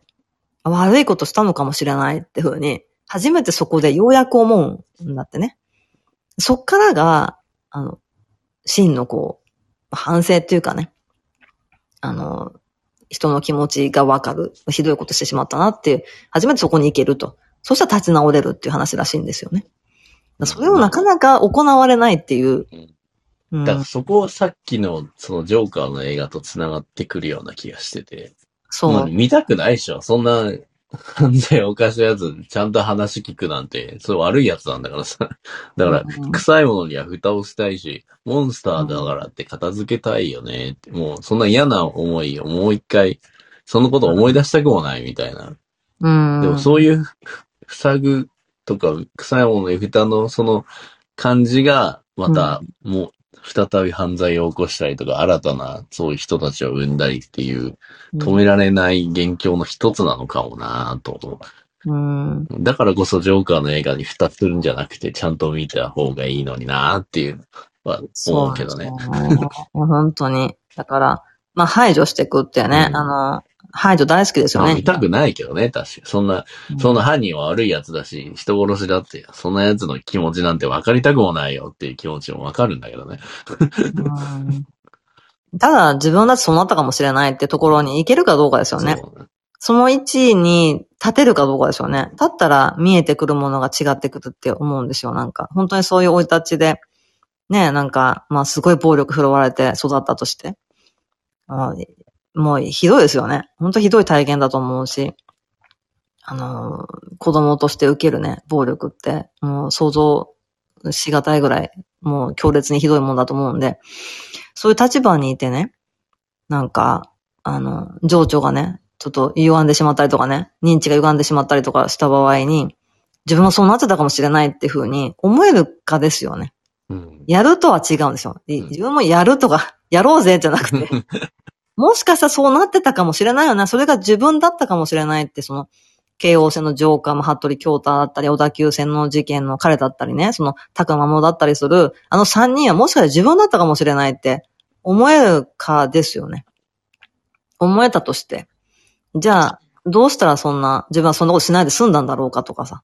そこから多分考えが始まるだと思うんですよ。で、その、よく、なんか、なんだろうな、その、マジョリティとマイノリティの話で出ますけど、当事者性って、どうしたって経験なかったら当事者になれないし、当事者風に語ることさえその人を傷つけてしまう可能性もあるんで、なかなかセンシティブな問題ですけど、ただ、別にマジョリティが悪いんじゃなくて、だったらマジョリティだって自分が認めててね、自分はマジョリティだって恵まれてるっていうふうに、自分のことを自分で認めていて、その上で、じゃあマジョリティとして何が自分はできるのか、どんな行動ができるのかってことなんじゃないかっていうふうに、なんか思ってて、で、でもその場合は、傷つけてしまう可能性もありますよね。そのマイノリティ、当事者性がないわけだから、マジョリティは。そういった場合、こう、マイノリティが傷つけてしまうかもしれない。発言によって。何かよからぬことを言ってしまったりね、無意識に、あのー、ね、無意識のバイアスによって、バイアスかかってるでしょみんなそれぞれ。それで傷つけてしまう言葉を言ってしまうかもしれないから、どういうふうに接したらいいんだろうって自分に何ができるんだろうってことを、そういう視点で考えられるかどうかが大きいのかなと思うんですよ。だからそのジョーカーのあの映画も、なんか頭のおかしいやつがね、人殺ししてるぞみたいな。ただそれだけで片付けちゃったら、何にも進まないっていうか、解決しないし。だから、アーサーはなんでジョーカーになったのかっていう、そこが丁寧に書かれてるんで、うんあの、映画にはね、重要な部分なんだよなと思うんですよ。だからその、いや、なんかね、前々回、私がジョーカーだったら何をするだろうっていうふうに、これね、もう、本当にね、あの、暴論ですのでね、あの、妄想ですよ、あくまでもね。ヘルジャパンにおいての発言です。やりませんよ。やりませんよっていうかね、わかんないですよね、正直。本当に。それはちょっと、問題発言。いや、どうなるかわかんない。人間の人生なんか本当にどうなるかわかんない。本当に明日車突っ込んで死ぬかもしれないし、本当わかんないですよ。先読めないよね。だって急に仕事がなくなるかもしれないしね。コロナ禍においてはたくさんありましたよね。そういうことがね。職を失った人もいっぱいいると思うし、本当にホームレスになった人もたくさんいると思うしね。まさか自分がホームレスになるなんて思いもしなかったって方もいますよね。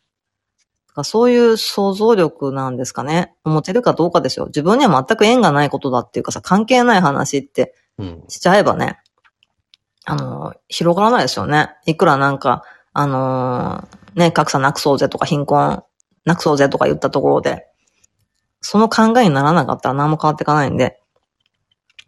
でね、なんか思ったんですよ。やっぱなんか、あの、富裕層に対していいイメージ持ってる人っています わかんないけど。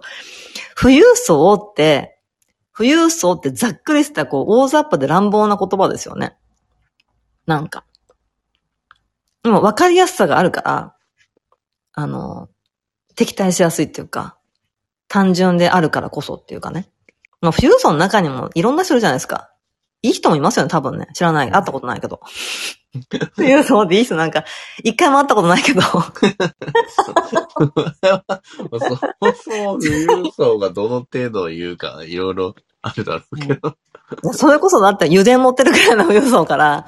油田持ってる人会ったことないな。ないない。油田持ってる人から、まあ、とりあえず、なんか、モナコに家持ってるぐらいから、まあ、六本木ヒルズにマンション持ってるぐらいとか、まあ、いろんな、ここでもかなりグラデーションありますよね。あの、富裕層といえども。その下にはもっといますよね。小金持ちみたいな人いっぱいいるでしょわらわらいますよ。ちょっとした金持ちみたいなさ、もう腐るほどいるでしょだからその、本当に富裕層ですよ。あの、富裕層の暮らしぶり、よく見てました。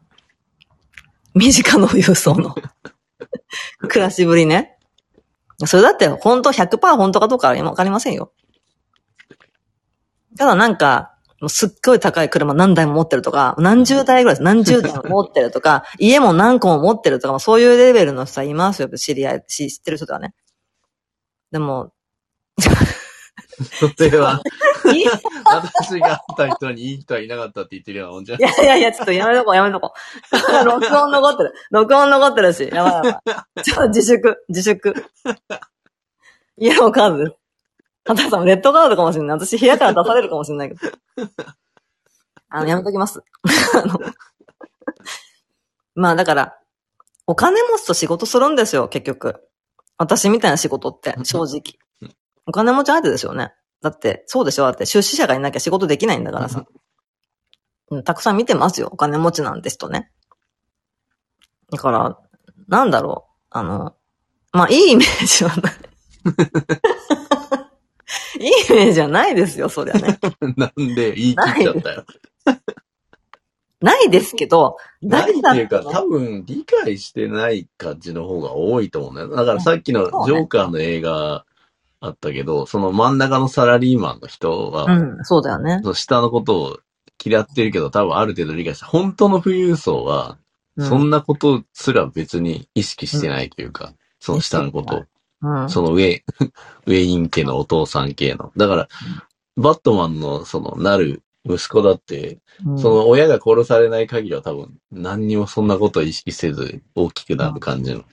そこなんじゃない？本当の富裕層は多分知らないんじゃん。例の、だからあの、フランス革命の時のマリー・アントネットのパンがないならケーキ食えばいいっていう、あの感覚なんじゃないのかなと思ってそこすらももうわからない。だから庶民の暮らしなんか知らないもんってとこですよね。だから悪、悪気はないんだと。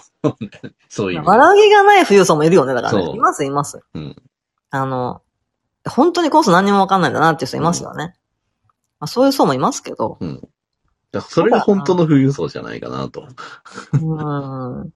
なんかなんか車のハンドルをさ、後ろに持ってくるみたいな富裕層いるもんね。うん、知ってます？車のハンドルって前でしょ？大体。前の席ですよね。うん。後ろに持ってくるみたいな改造するような富裕層もいますよね。まだ、それは本当に多分生まれながらの上級国民みたいな人たちね、うん。あとなんかこの弁って空飛ぶようにしてみたいな。うん、本当にいるんですって、そういう人。うん、本当に、そういう依頼する人いるんですよ、だからね。リアルに。うん。だから自分で成り上がった人はちょっと違うような気もするけどね。分かってるから、下のことを。生まれて最初から富裕層の人は、本当に分からない人いるんだろうなと思うけど。それこそ。まあ、だから、嫌味じゃない、なんか、あっけらかんとした富裕層も、うん、なんか、後々頭にきますけど、思い出して。なんか、さらっと、さらっとかっこいいこと言ってるけど、みたいな。いますよね。仕事上でいろいろいましたけど。まあ別に恨んでませんよ。全く恨んでないけど。それが恨みにつながって、やっぱ殺人まで行くっていうことはもうかなり特殊ですよ。だからでも。そういう人たちにも見てほしい。ね、ジョーカーの映画。本当はね。ああ、下はこういうことで悩んでるんだって。下はこれが大変なんだ、下の人っていう。だから、想像もつかないっていうところでしょ。うん、だから知ったら何か変わるかもしれないってのもありますよね。まあそれが多分報道とかジャジャーナリズムってことなのかもしれないけど。うん、だからね、時間にこう何か起きたからすぐやめるとか放送しないとか、うん、そっち系に行きがちなんでね。なんかあの、モンペに怯える教師みたいな感じになってて、なんか言われる、またなんか言われるし怒られるみたいなさ。ね、なんかそういうモモンスターペアレンツですね。モンペに怒られる学校の先生みたいな立ち位置になっちゃってね。なんかすいませんみたいな感じでね、もう放送しませんとかね。まあ、クレームがめんどくさいからなんですかね。そう、そう思っちゃいますけど。でね、その、たくまさんに話戻しますけど、あの、私、な、何回か前の、あの、話で、私、たくましんって言ってしまってね、たくましんのファンの方に、多大なるご迷惑をおかけしたと、いるかどうかわかりませんけど、たくましんのファン。わかりませんけど、たくまって言ったらシンってね、出てしまうっていうね。病気です。そういう病気です。たくままもろでした。すいません、間違ってました。たくままもろさんね、実は獄中結婚してました。これ、あの、今日知ったんですけど、4度目ですね。4度目の獄中結婚をしていて、この相手っていうのが、クリスチャンなんですって。で、白愛主義者と言われ、まあ、死刑廃止運動を行う活動家だったということなんですね。で、まあ、こう、葬儀とかマスコミ費用の面もまあ考慮して、あの、まあ、キリスト教の施設で、まあ、行ったっていうね。葬儀、葬儀っていうのかしらね。ちょっとキリスト教で何て言うのかすごくわかりません。葬儀は葬儀なんじゃない？うん。で、まあ、遺体の横に布団を引いてね、一晩寄り添ったと。で、よし過ごしたと。で、こう、骨をね、火葬場から持ち帰って海の見える自分の故郷におおお墓を建てるって語っていたっていうね。ただまあ、彼女は、その、まあ、その、たくま、守が、その死刑執行の日ですね。に、あの、受ける日に、まあ、直前にね、ありがとうって奥さんに伝えてくれって言っていたと。で、ちょっと不思議ですよね、これね。その、文通から、まあ、始まったらしいんです、交流が。ただ、最初は嫌がってたんですよね。手紙もらうことも返すことも、もうとにかく拒絶してたらしいんですよ、たくま、守る的には。ただまあ、ちょっと、あの、熱心だったんですかね、その女性がね。で、文通するようになって、まあ、なんていうのこう、理解し合ったのかわからないけども、思いが通じたのか、まあ、獄中結婚したんですよね。これね、あの別に、前の奥さんたちが悪いわけじゃないですよ。もちろん。全然。うんまあ、彼を変えられなかったとか、そんな話で全然ないですよ。全くね。ただ、この、獄中結婚っていうのは、かなり変わった、こう、シチュエーションですよね。こう触ることも、もちろん会うっても、その、なんかガラス越しなのかな？でしか会えないし、まあ、触ることもできない。あの、木島かなえの、その獄中結婚のね、回でも私散々語りましたけど、多分。ね？声しかないと。見た目と声しかないですよね。肌に触れることさえないんですよ、獄中結婚っていうのはね。かなりレアなケースなんで、その、もしその犯罪を犯す前にその4番目の奥さん出会っていたらって想像もしてしまうんだけども、でも、仮に出会って結婚してたらまた支配的な欲が出て、暴力を振るってなかったかとは言えませんよね。ちょっとわかんない。この辺はわかんないです。想像だからね。ただまあちょっとレアなシチュエーションで出会った二人がまあ獄中結婚して、ただね、もう最後まあ死刑が執行された後ね、その奥さん、4番目の奥さんはね、死刑執刑、死刑執行までに被害者の方への謝罪の言葉を引き出さなかった、引き出せなかったと。力及ばず申し訳ございませんでしたと謝ったというね。コメントを残したという話なんですね。うーん。ただね、この高野のね、ウィキまとめってやつがあって、もうひどいんですよ。あの、誰もググらないでください。ひどいって。な、何が決してググらないでくださいよ。内容、何がひどいもう言葉がひどいんですよ。ひどいってえ、何が？例えば一個読みましょうかいや、だ、だから、な、誰にとっての何がひどいの？まあだから、やっぱり被害者にとってひどい。被害者遺族にとってひどい言葉。だから、たくま守の発言が、はい。たくま守発言まとめ、ウィキってやつですけど、うん、その内容が、内容がひどい。言ってることがひどいってこと。はい、もう卑劣です。うん、相当な。ただこれは、まあ、心の底から出てることなのか、それとも威嚇してるみたいな。かっこつけな、まあ、それこそウィークネスフォビアみたいなね。強さみたいな、俺は支配する側だみたいなことの現れなのかも、演出なのかもしれないけど、それにどう考えてもひどいことが書かれてるんで、まあ、これあんまりちょっと読まない方が、見ない方がいいのかなって思うんで、まあ、興味がある方だけね、たくま守のウィキまとめみたいなの見てもいいかもしれないけど、まあ、ほとんど見ない方がいいです。これもう 本当にどうしようもない、どうしようもないっていうか、これはね、さすがに、まあ、うーん。嫌な気分になるってこと。うーん。なんかね、まあちょっと一節だけ言うと、お前らのガキの8人分の命はわし一人を殺して終わりの程度の価値やったんやぞ、と。だから子供8人分が俺一人だぞっていうね。あと、ええ学校に行かせて偉そうにしとったから死んだんや、とかね。そっち系の話です。でガキども死んだのは、その原因お前らにあるんやぞ、と親に向けて言ってると。一生反省せよ、みたいなね。うん、そんなこともう散々書いてあります。ウィキまとめで。まあこれは本当ひどいんでね、もうこれは読みませんけど。いやー、だから、この後ね、やっぱ、たくま守るって、まあ、後っていうか、まあ、たくまの精神鑑定も行われたんですよね。うん。まあ、一応嘘をついていたけども、まあ、精神鑑定の結果、まあ、多動性障害と、まあ、非社会性行為障害と診断されたそうで、まあ、共感能力が著しく低いというね、ことらしいです。すみません、パトカーが今通って。で、うーん、ね、まあだからって言った話ですけど、まあそれはだからちょっとそういう DV を受けて育ったってことにも影響してる可能性もありますよね。あり、あると思います。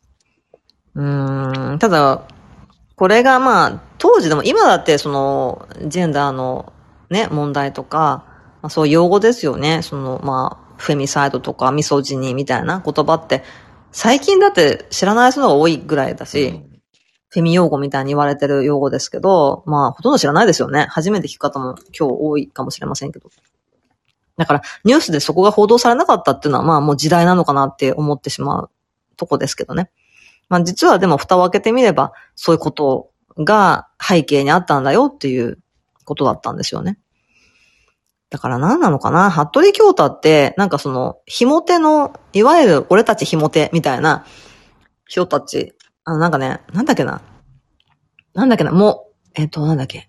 もう、も、も服のもに、男って書いて、なんて読むんだっけな？なんかそういうのあるんですよ。も服のもに女って書いてみたいな。もう、もう女だったっけ？もう、もう男ってのは、もうっていうのかな？うん。で、一回もだから交際経験がないっていう異性とね。っていう人たちのこと指すらしいんですけど。だから、なんだよ、リア充だったじゃん、みたいなね。うん、と発言もありました。服部京太。彼女彼女言ったんですよね。うん、彼女に振られたかなんか、まあ別れちゃったかなんかで、ちょっと落ち込んで仕事もうまくいかないで、みたいなことが、まあ、慶応さんの事件に走らせたって言われてますけど、いいじゃん、一回でも彼女と付き合えたんだったらっていうね。贅沢者みたいなさ、感じの意見もありますよ。だからそれは、一回も付き合ったことがない人たちの立ち位置になれば、一回でもいい恋愛を経験したっていうね、可愛いこと付き合ったとか好きなことをね、成就できたっていうことがあるだけでも、いい人生だったじゃないかっていうね。だからそう、立ち位置によって見方がどんどん変わるんですよ、本当に。だから多分、服部さん的には、服部さんっていうか知り合いみたいな、服部京太容疑者。急に知り合いみたいな。服部京太容疑者にとっては、そういうふうには感じなかったよね。間違いなく。なんか、振られちゃったとかさ、うん、なんかそういう、あの、絶望感のが先だって、いや、俺なんかあの子と付き合えて、よかったな、振られちゃったけど、みたいな。絶対思ってなかったよね。そんななんか明るくていい性格だったらいいですけどね、なかなかなれませんよ、でもそんな失恋後なんてね。誰しもだって落ちるしね。あんにゃろうと、こんにゃろうと思いますよね。まあでもそれがね、アシッドアタックに向かったりとか、殺害にまで行くって、なかなかなんないじゃないですか。かそこですよね。それがやっぱりこう、ハードルバーンと超えちゃうってところが一番問題点なわけじゃないですか。じゃあそこまで何溜め込んでしまったのかですよね。溜め込んでんですよ、やっぱりそれって。ふつふつと。うん、ちりも積もって、ちりつもですよね。ちりつもで犯行にバーンっていくわけだからさ。だそうならないためにはってことを考えた方がいいってことよね。うん。だから、続かない。考えるためには、やっぱり、その、まあ、ね、犯人も人間だというか、そんなに自分たちと違わない人間だっていう、うんうん。と思って考えないと、そこにたどり着けないよな。あいつはもうモンスターだから理解なんてできるわけないって言っちゃうともうそれ以上進まなくなっちゃうから。でもそっちの方が個人的には、気持ち的には多分楽なんだよね。自分と全然違う。あんなの全然俺とは違う人間だって思った方が。うん。嫌な気分はしないんだろうけど。うん。うん、でもやっぱりそう思うことが重要で、そ、それでもやらないっていうのが大きな違いはどこにあるのかっていうところを考えないと、ええっては思うけど。なんか、ちょっと有名な話で、その、子供食堂とかあるじゃないですか、貧困問題とかね。うん、で、あの、よく子供食堂とか聞きますよね。で、それで、なんか、あの、小学生の女の子が、なんか私将来子供食堂をやりたいって言って、なんで？貧困をなくしたいから。うん、違うでしょっていうね。子供食堂を増やすことが、貧困をなくすがないっていうね。しかもあなたまだ子供よねって。あなたいくつ？って話になったんですよ。違うんだよって、それはっていうね。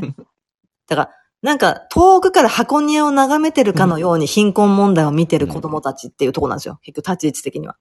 じゃあ、貧困なくすために私は何ができますかって質問された時に、選挙に行く。18歳なんだ選挙に行けって。行きなさい。そこ、それしかないって風に伝えたっていう話しました。有名な話ですけど。そこですよね。だから、わからないとわかんないですよ。想像すらできない。で子供食堂を作ればいいやと思っちゃうんですよ。貧困問題、みたいな。なんか朝のニュースもちょっと私気になってました。まあいいですね。その話長くなるからね。LGBT、なんで違う、違う、なんだっけ、LGBT じゃなくて、あと、なんだっけ？SDGs。SDGs。SDGs のためになんか、あの、おしゃれな、あの、学生服のコスプレみたいなやつをレンタルするみたいな。コス、なんか今制服を私服できるみたいなのが流行ってるみたいなね。うん、学生の間で、女子高生とかの間で。でもそれってコスプレとか制服ね、私服の制服ってちょっと高かったりするんで買えないから、それをなんか県をまたいでね、いろんな人にレンタルしてもらえるっていうね。それが SDGs につながってますって言って、そういうの NHK ニュースでやってたんですけど、うん、なんかちょっとずれてる感じが。いやなんか学校の制服すら買えない貧困層がいるっていうことが分かっているんだろうかと思ってしまって、まあそれはちょっと厳しい眼差しかもしれないけど。まあだから SDGs、まあ使い捨てはなくてね、なんかコスプレなんかそんなにしないし、一時のものだから今着れるものをみんなで共有できたらいいよねっていうところの SDGs かもしれないけど、持続可能性でしたっけ？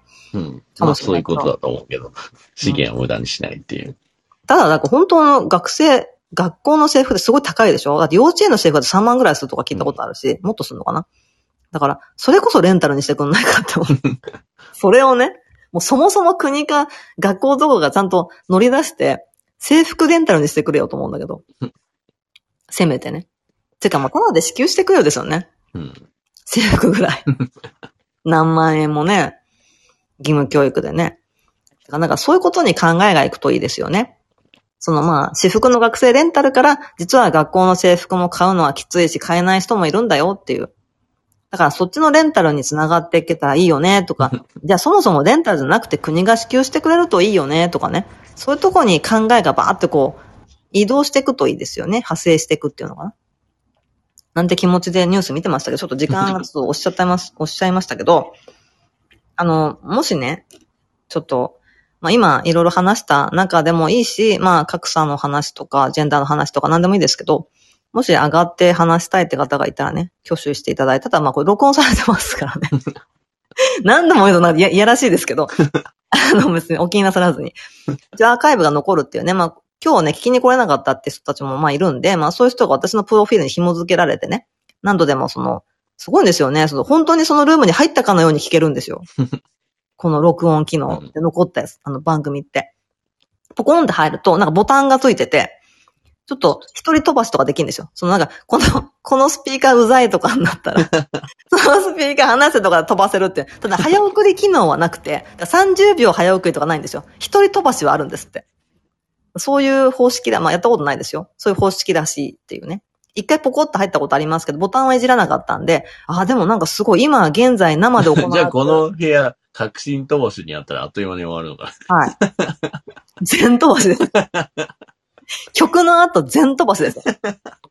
曲だけポコってなんか、なってて、その後ずっと飛ばして る。最後まで行きます。何のために？ビアラボでこのクラブ聞きに来て何のために？嫌いなのに聞いてみたみたいなやつですか？わかんない。好かれたの嫌われたの？どっちなの？それわかんない。曲だけでいいやもん。いるかもね。喋りいらねえよって。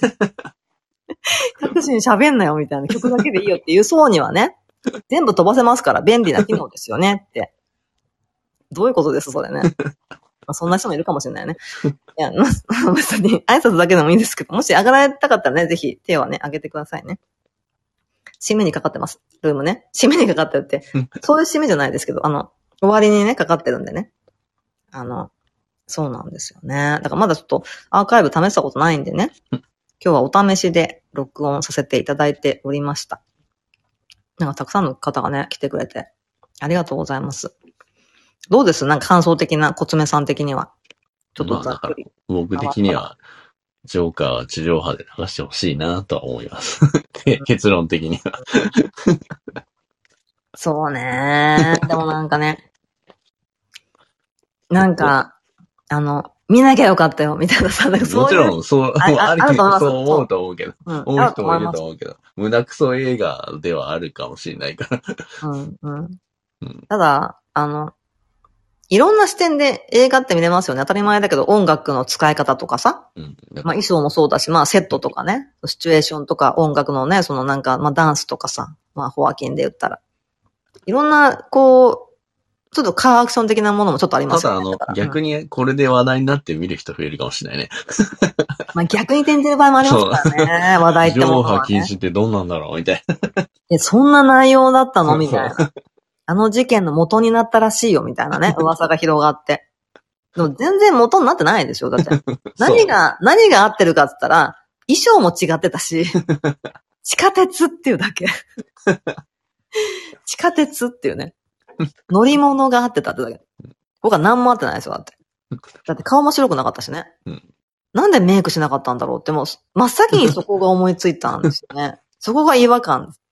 ジョーカーと言ってるジョーカーのコスプレでって言って、ええー、と思って、写真見たら、あれってね、普通やん、みたいな。顔がピエロじゃないみたいな。どういうことだみたいなね。いや、なんか、ハゲちゃったのかなとかね。そんなあんな綺麗にハゲませんよね、だからね。だそんな20万円ものスーツでお金かけたんだったら、なんか、あの、新宿の岡田屋に行って、あの、白のね、舞台化粧売ってるんでね。その辺下調べしてから行った方がよかったですよね。別にお勧めしてませんよ。お勧めしてませんけど。問題発言化してくれ。はい、お録勧めはしてます音してるよ、。今回は。はい。ですよね。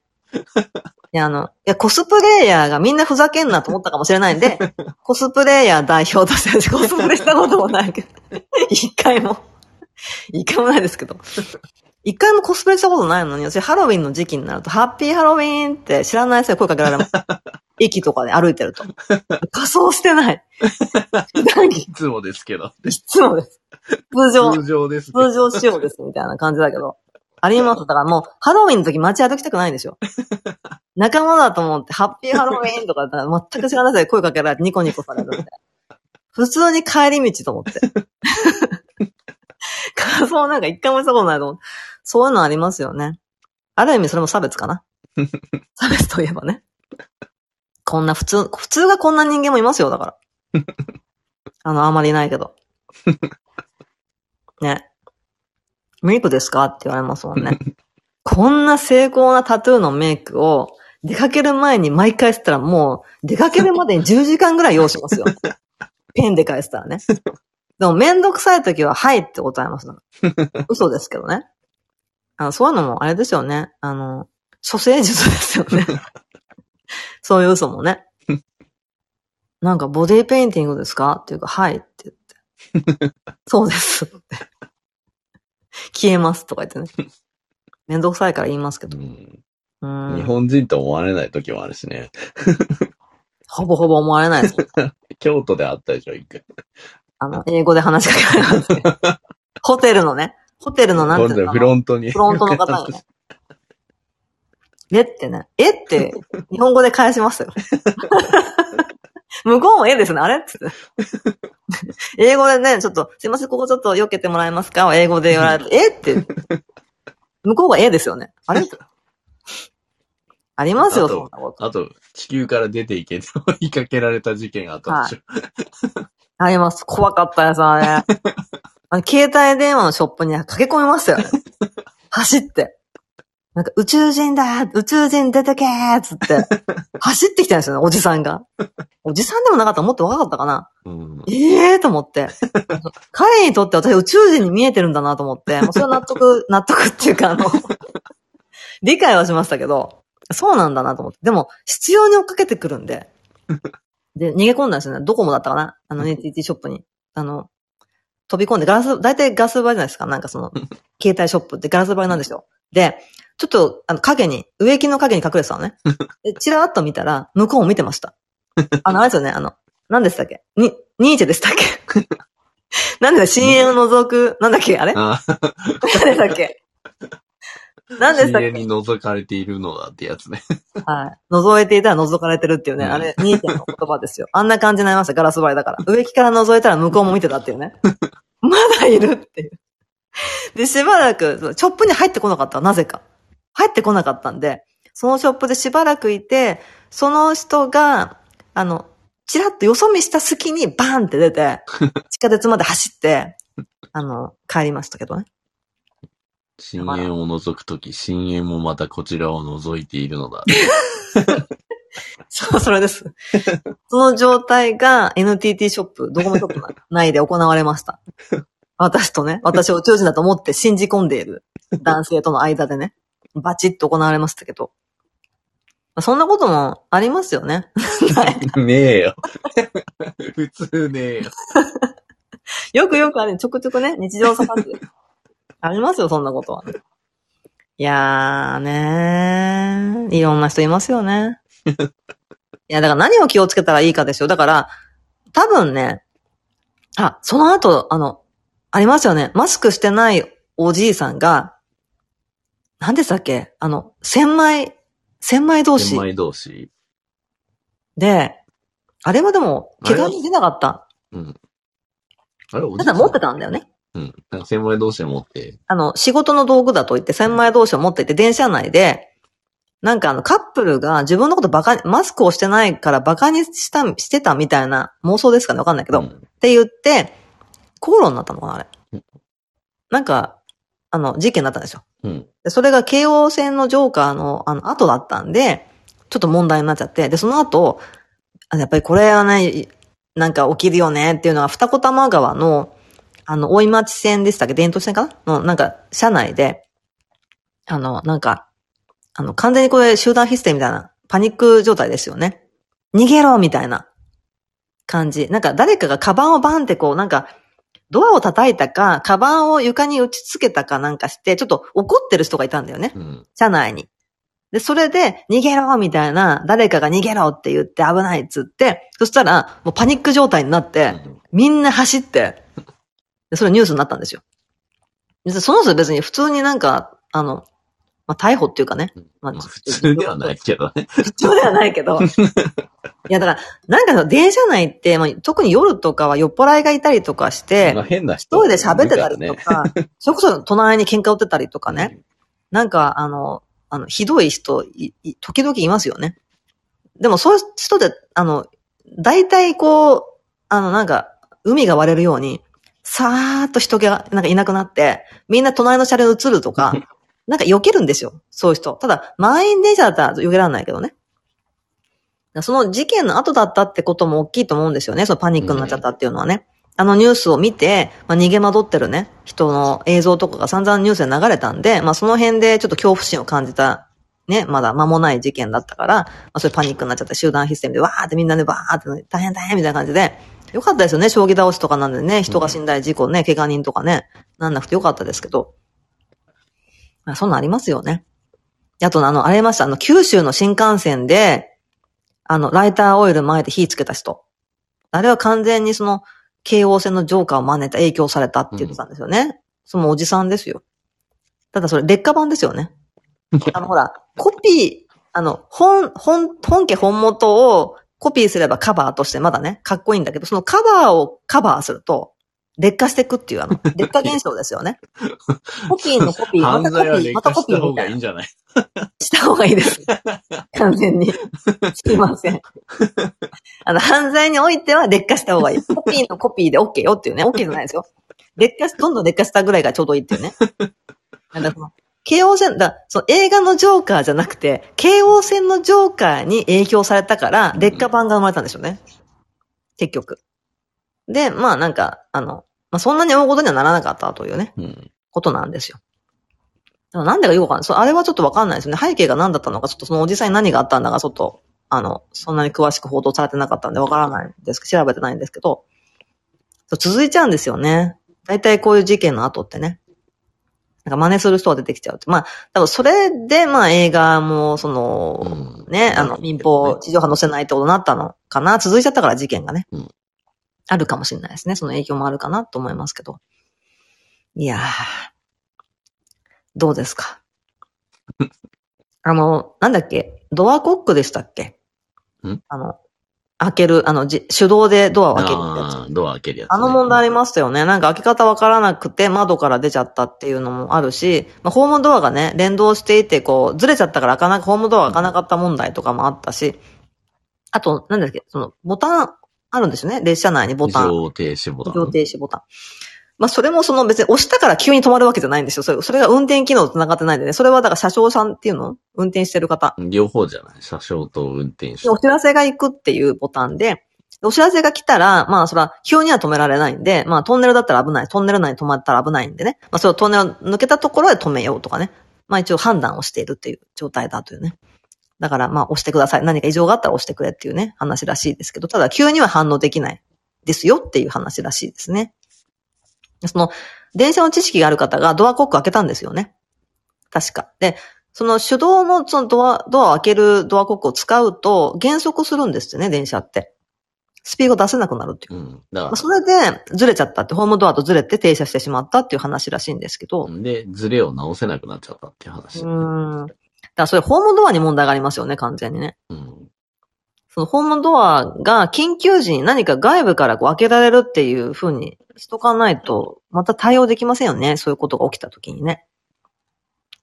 なんか。だその、一個手前の札駅ってところってのは天井までこう繋がってるのホームドアなんですよ。完全に壁になってるっていうね。あそこだったらやばかったろうねっていうう。ん。パニックだったろうし、まあ開かなかったらもう閉じ込められてますよね。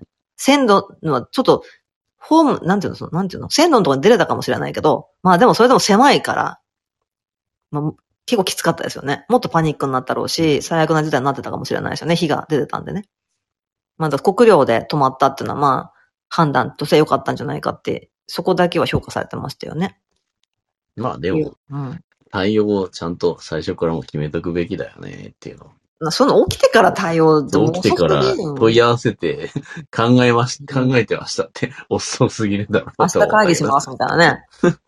もうだって小田急とかであったんだから考えてこうよと。本当はね。だから、あの事件のそんなに経ってないじゃない何ヶ月でしたっけ？そんな後に起きたのに、なんかそこが全くそれはなんこというか日本っぽいというう、まあね。原発事故の時と同じなんか正常バイアスが働いちゃってるみたいな。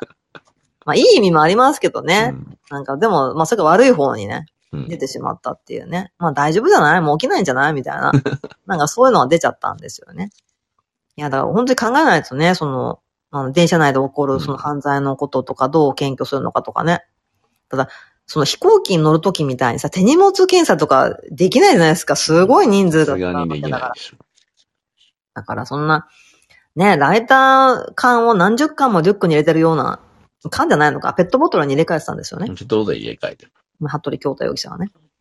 でも、ね、荷物検査行われないからね。難しいですよね。で不審者っつったってね、なんか、どう判断するんだっていう。まあその犯罪歴とかでなんか、あ、なんか言ってますよね。防犯カメラでしたっけ？いや、だから顔認識システムを作って、防犯カメラで犯罪歴のある人とか、駅で一回なんか問題を起こした人の顔をデータで判別するのとかいうのを作ろうとしてるみたいな話あったけど。うん、ありましたよね。うんだまあそうっすね。監視社会とかなんだとか、うんやっぱそういうあの問題点出てきますよね。やめてくれみたいなね。ありますけど。まあでも、あの、東横線でしたっけ？試験的にその蛍光灯のとこにあのカメラが組み込まれてるっていうう。ん。走ってますよね。すごい鮮明なんですよね。蛍光灯のとこに。防犯カメラ、え、車両に入れるのは悪くないと思うけどね。まあ車両の中はもう公共、時間とかもありますからね。そうだから、うんそれは悪くないんじゃないかなと思うけど。うんと思いますけどね。なかなか普通に痴漢とかの抑止力になるかもしれないし。うん、もちろんね、そういう犯罪が起きた時はね、対応できるってところだと思うし、いいんじゃないかなと、まあ、東横線がね、今ちょっとそうに運用ししてるっていうね、蛍光灯に組み込んでるこの防犯カメラみたいな、まあ、カメラをね、組み込んでるっていうのを走ってるっていうね。試験的なのかな？ちょっとどうなのかわかんないですけどね。そういうニュースがありましたけど。いやー、だからね、なかなか備えるって言ってもあれですけど、なんかあの、電車で、あの、ドアが開かなかった場合、窓から出る可能性があるった場合、スカートだとパンツ見えちゃって嫌よねっていう 感じましたけど、真っ先に。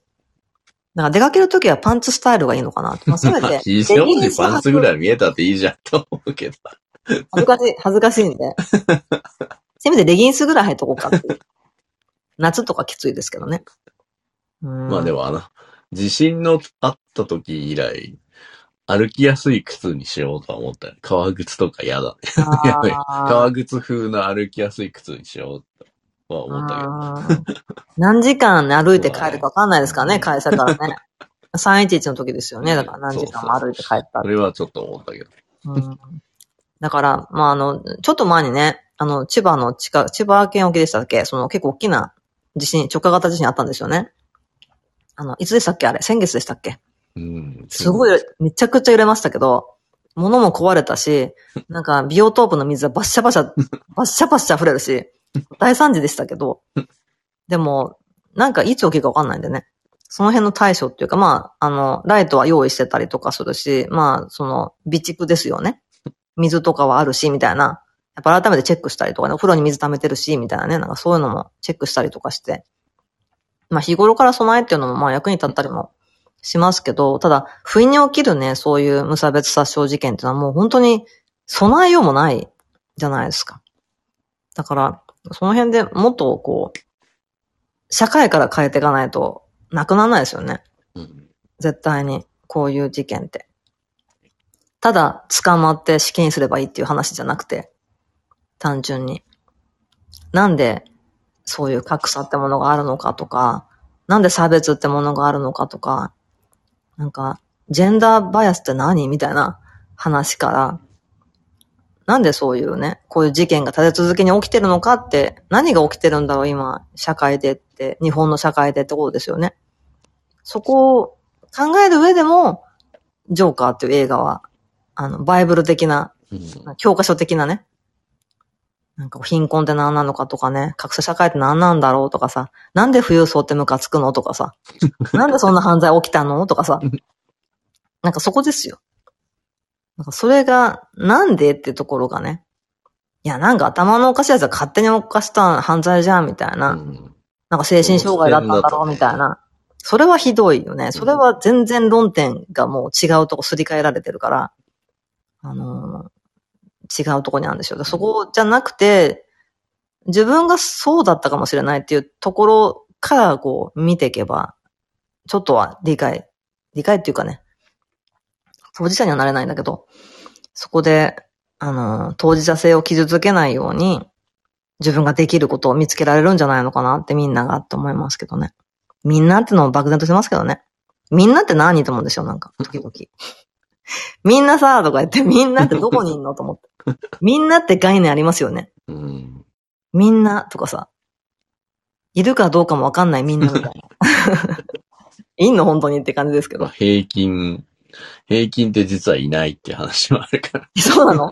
あ、だから。平均って何みたいな？平均で取ると結局ほら、まあ例えば収入の平均と取るとすごい、あの、さっきの富裕層と下と全部足すと、かなり富裕層寄りに平均は寄るからさ。本当の平均の人はいないみたいな。真ん中って何と思うもんね。うん、確かにね。格差が広がれば広がるほど、余計わかんなくなっちゃう、ねうん、平均はいなくなるかもしれない。確かにね。今、だからもうそうなりつつあるよね。うん、すごい付与するでしょ、日本だって。すごい金持ちいるもんね。うん、で、うん、それこそだって、ね、もう住むとこない人もいるわけでしょ、うん、そこよね。で、なんか差別ないとか言う人いるからね、時々。格差とかないとか言い切る人いるからね。どこの世界で生きてんのかと思った。あの、もしかして違うあれかな？あの、コロナ禍でなんか話題になったパラレルワールドですかね。に住んでる方かもしれないけど。昔よりは広まってるだろうね。うーん。昔は本当にそこまでの格差っていうか真ん中の人が多かっただと思うけど、やっぱり真ん中の人が上と下に散ってったんだろうね、今、日本は。まあ、分断と言われてるのは、その辺もありますよね、多分ね。で、そうなってもしょうがないよね。上に行けない人は自分のせいだもんねっていう。自分が努力してないからでしょっていう。うん。でもこう、そんな情報すらもう手が届かない層もいるじゃないですか、だから。で、でも、SNS がまた格差を広げてる。まあ、格差助長してるっていうのは、ね、助長してるっていうのもあるし。で、そうなってやばいと思うと、みんな選挙に行くのかなと思いきや、選挙に行かないっていう。そうなの。この、やばさ。で、この、ウィークネスフォビアの問題、その弱さを見たくない問題って別に男性に限らずなんですよね。女性の中にもあるんです、どっかでね。まあ、ちょっと権威主義みたいな感じかもしれないが、強いものっていうか、だ自分を虐げてる人間なのに、うん、その人を支持してしまうっていう。だもうちょっと DV を受けてる 女性みたいな感覚に近い人たちももしかしたらいるのかもなと思っていて。だからなんかこう、そういう政治家に入れてしまうみたいなね。投票してしまうみたいな。待って待って、その人あなたの生活を虐げてるんだよっていうね。その原因を作ってる人だよってことがもう見えてない、わからないってなっちゃってるっていうね。まあそういう現象も起きてるらしいですけど、ただ、もうその、選挙とかもそんな、選挙なんかあったのっていう、うん、そうもいますよ。だから本当はそう、この前も言ったけど、選挙がそういう虐げられてる層の吐き口になるって、なるべきだっていう面もあると思うんだよね。一票は本当に、それこそ一票だから、一応。どんな富裕層の人だろうが、どんな下の人だろうが一票だから。うん。だから富裕層を俺の一票で落とせるっていう、その その、その感覚でちょっと救われるみたいな感じがあると思うんだよね、選挙の意味として。うん、それをもう破棄されてるところがやばいなーって感じで。だから、だからこそあの、選挙の日にあの事件が起きた時にすごくそうだし、象徴的なことだなーって思ったけど。うんそうですね。だからまあ、それはたまたまハロウィンだったっていうところ、うん、まあ、ね、狙ってんのかなと思ったら、本当は狙ってなかったみたいだけど。まあ、その、彼に、関係なかった、ね、彼には、まあ、多分だけど、まあ、政治的思想はそんななかったんじゃないかって思うんですよね。だからまあ、政治的な思想があったら、まあ、それはテロになってしまうんで、あれはだから京王線のジョーカーテロ事件みたいな感じになったかもしれないけど、まあ、そういう政治的な思想はなかっただろうという感じなんでね。それは、まあ、無差別殺傷事件っていう取り扱いになってるみたいですけどね。それがもう選挙の日に当ててやったんだとしたらね、それ意識してたんだとしたら、まあ、それはちょっと政治的な、こうね、意味合いが出てきてしまうのかもしれないけど、まあ、たまたまハロウィンだったっていうね、ことなんですよね。まあ、ジョーカーの格好するからっていうところで紛れられるしっていうところでね。まあもうそこがぴったりだっていうことになって、たまたまそれが選挙の日だったっていうね。そこがたまたまだったっていうね、話なんでしょうけど。いやー、でもね、こんなに続いたりとかするし。ねこれは。まあだから、あの、選挙きっかけで、その、ね、その貧困の問題とか、まあ格差の問題とか、そういうことを勉強した人もいっぱいいますよね。初めて知ったってこともたくさんあると思うし、なんで、ね、それがみんな苦しいの？みたいなさ。なんで生活全然良くならないみたいなね。こうなんか最低賃金なのみたいなさ。なんかそういうことに意識するきっかけでもありますよね、選挙っていうのは。なこんな自分でさえ選挙に行ったわけだから、全く政治に興味なんか持ってこなかったし、まあ、ある意味そういうのは届かないそうだったですよ、私も。なんか環境的にね。親もそういうのに興味持たない人たちだったし、なんか、なんだろうな。まあ、差別的な発言をする家族なんで、ある意味そういうのが届かないそうですよね。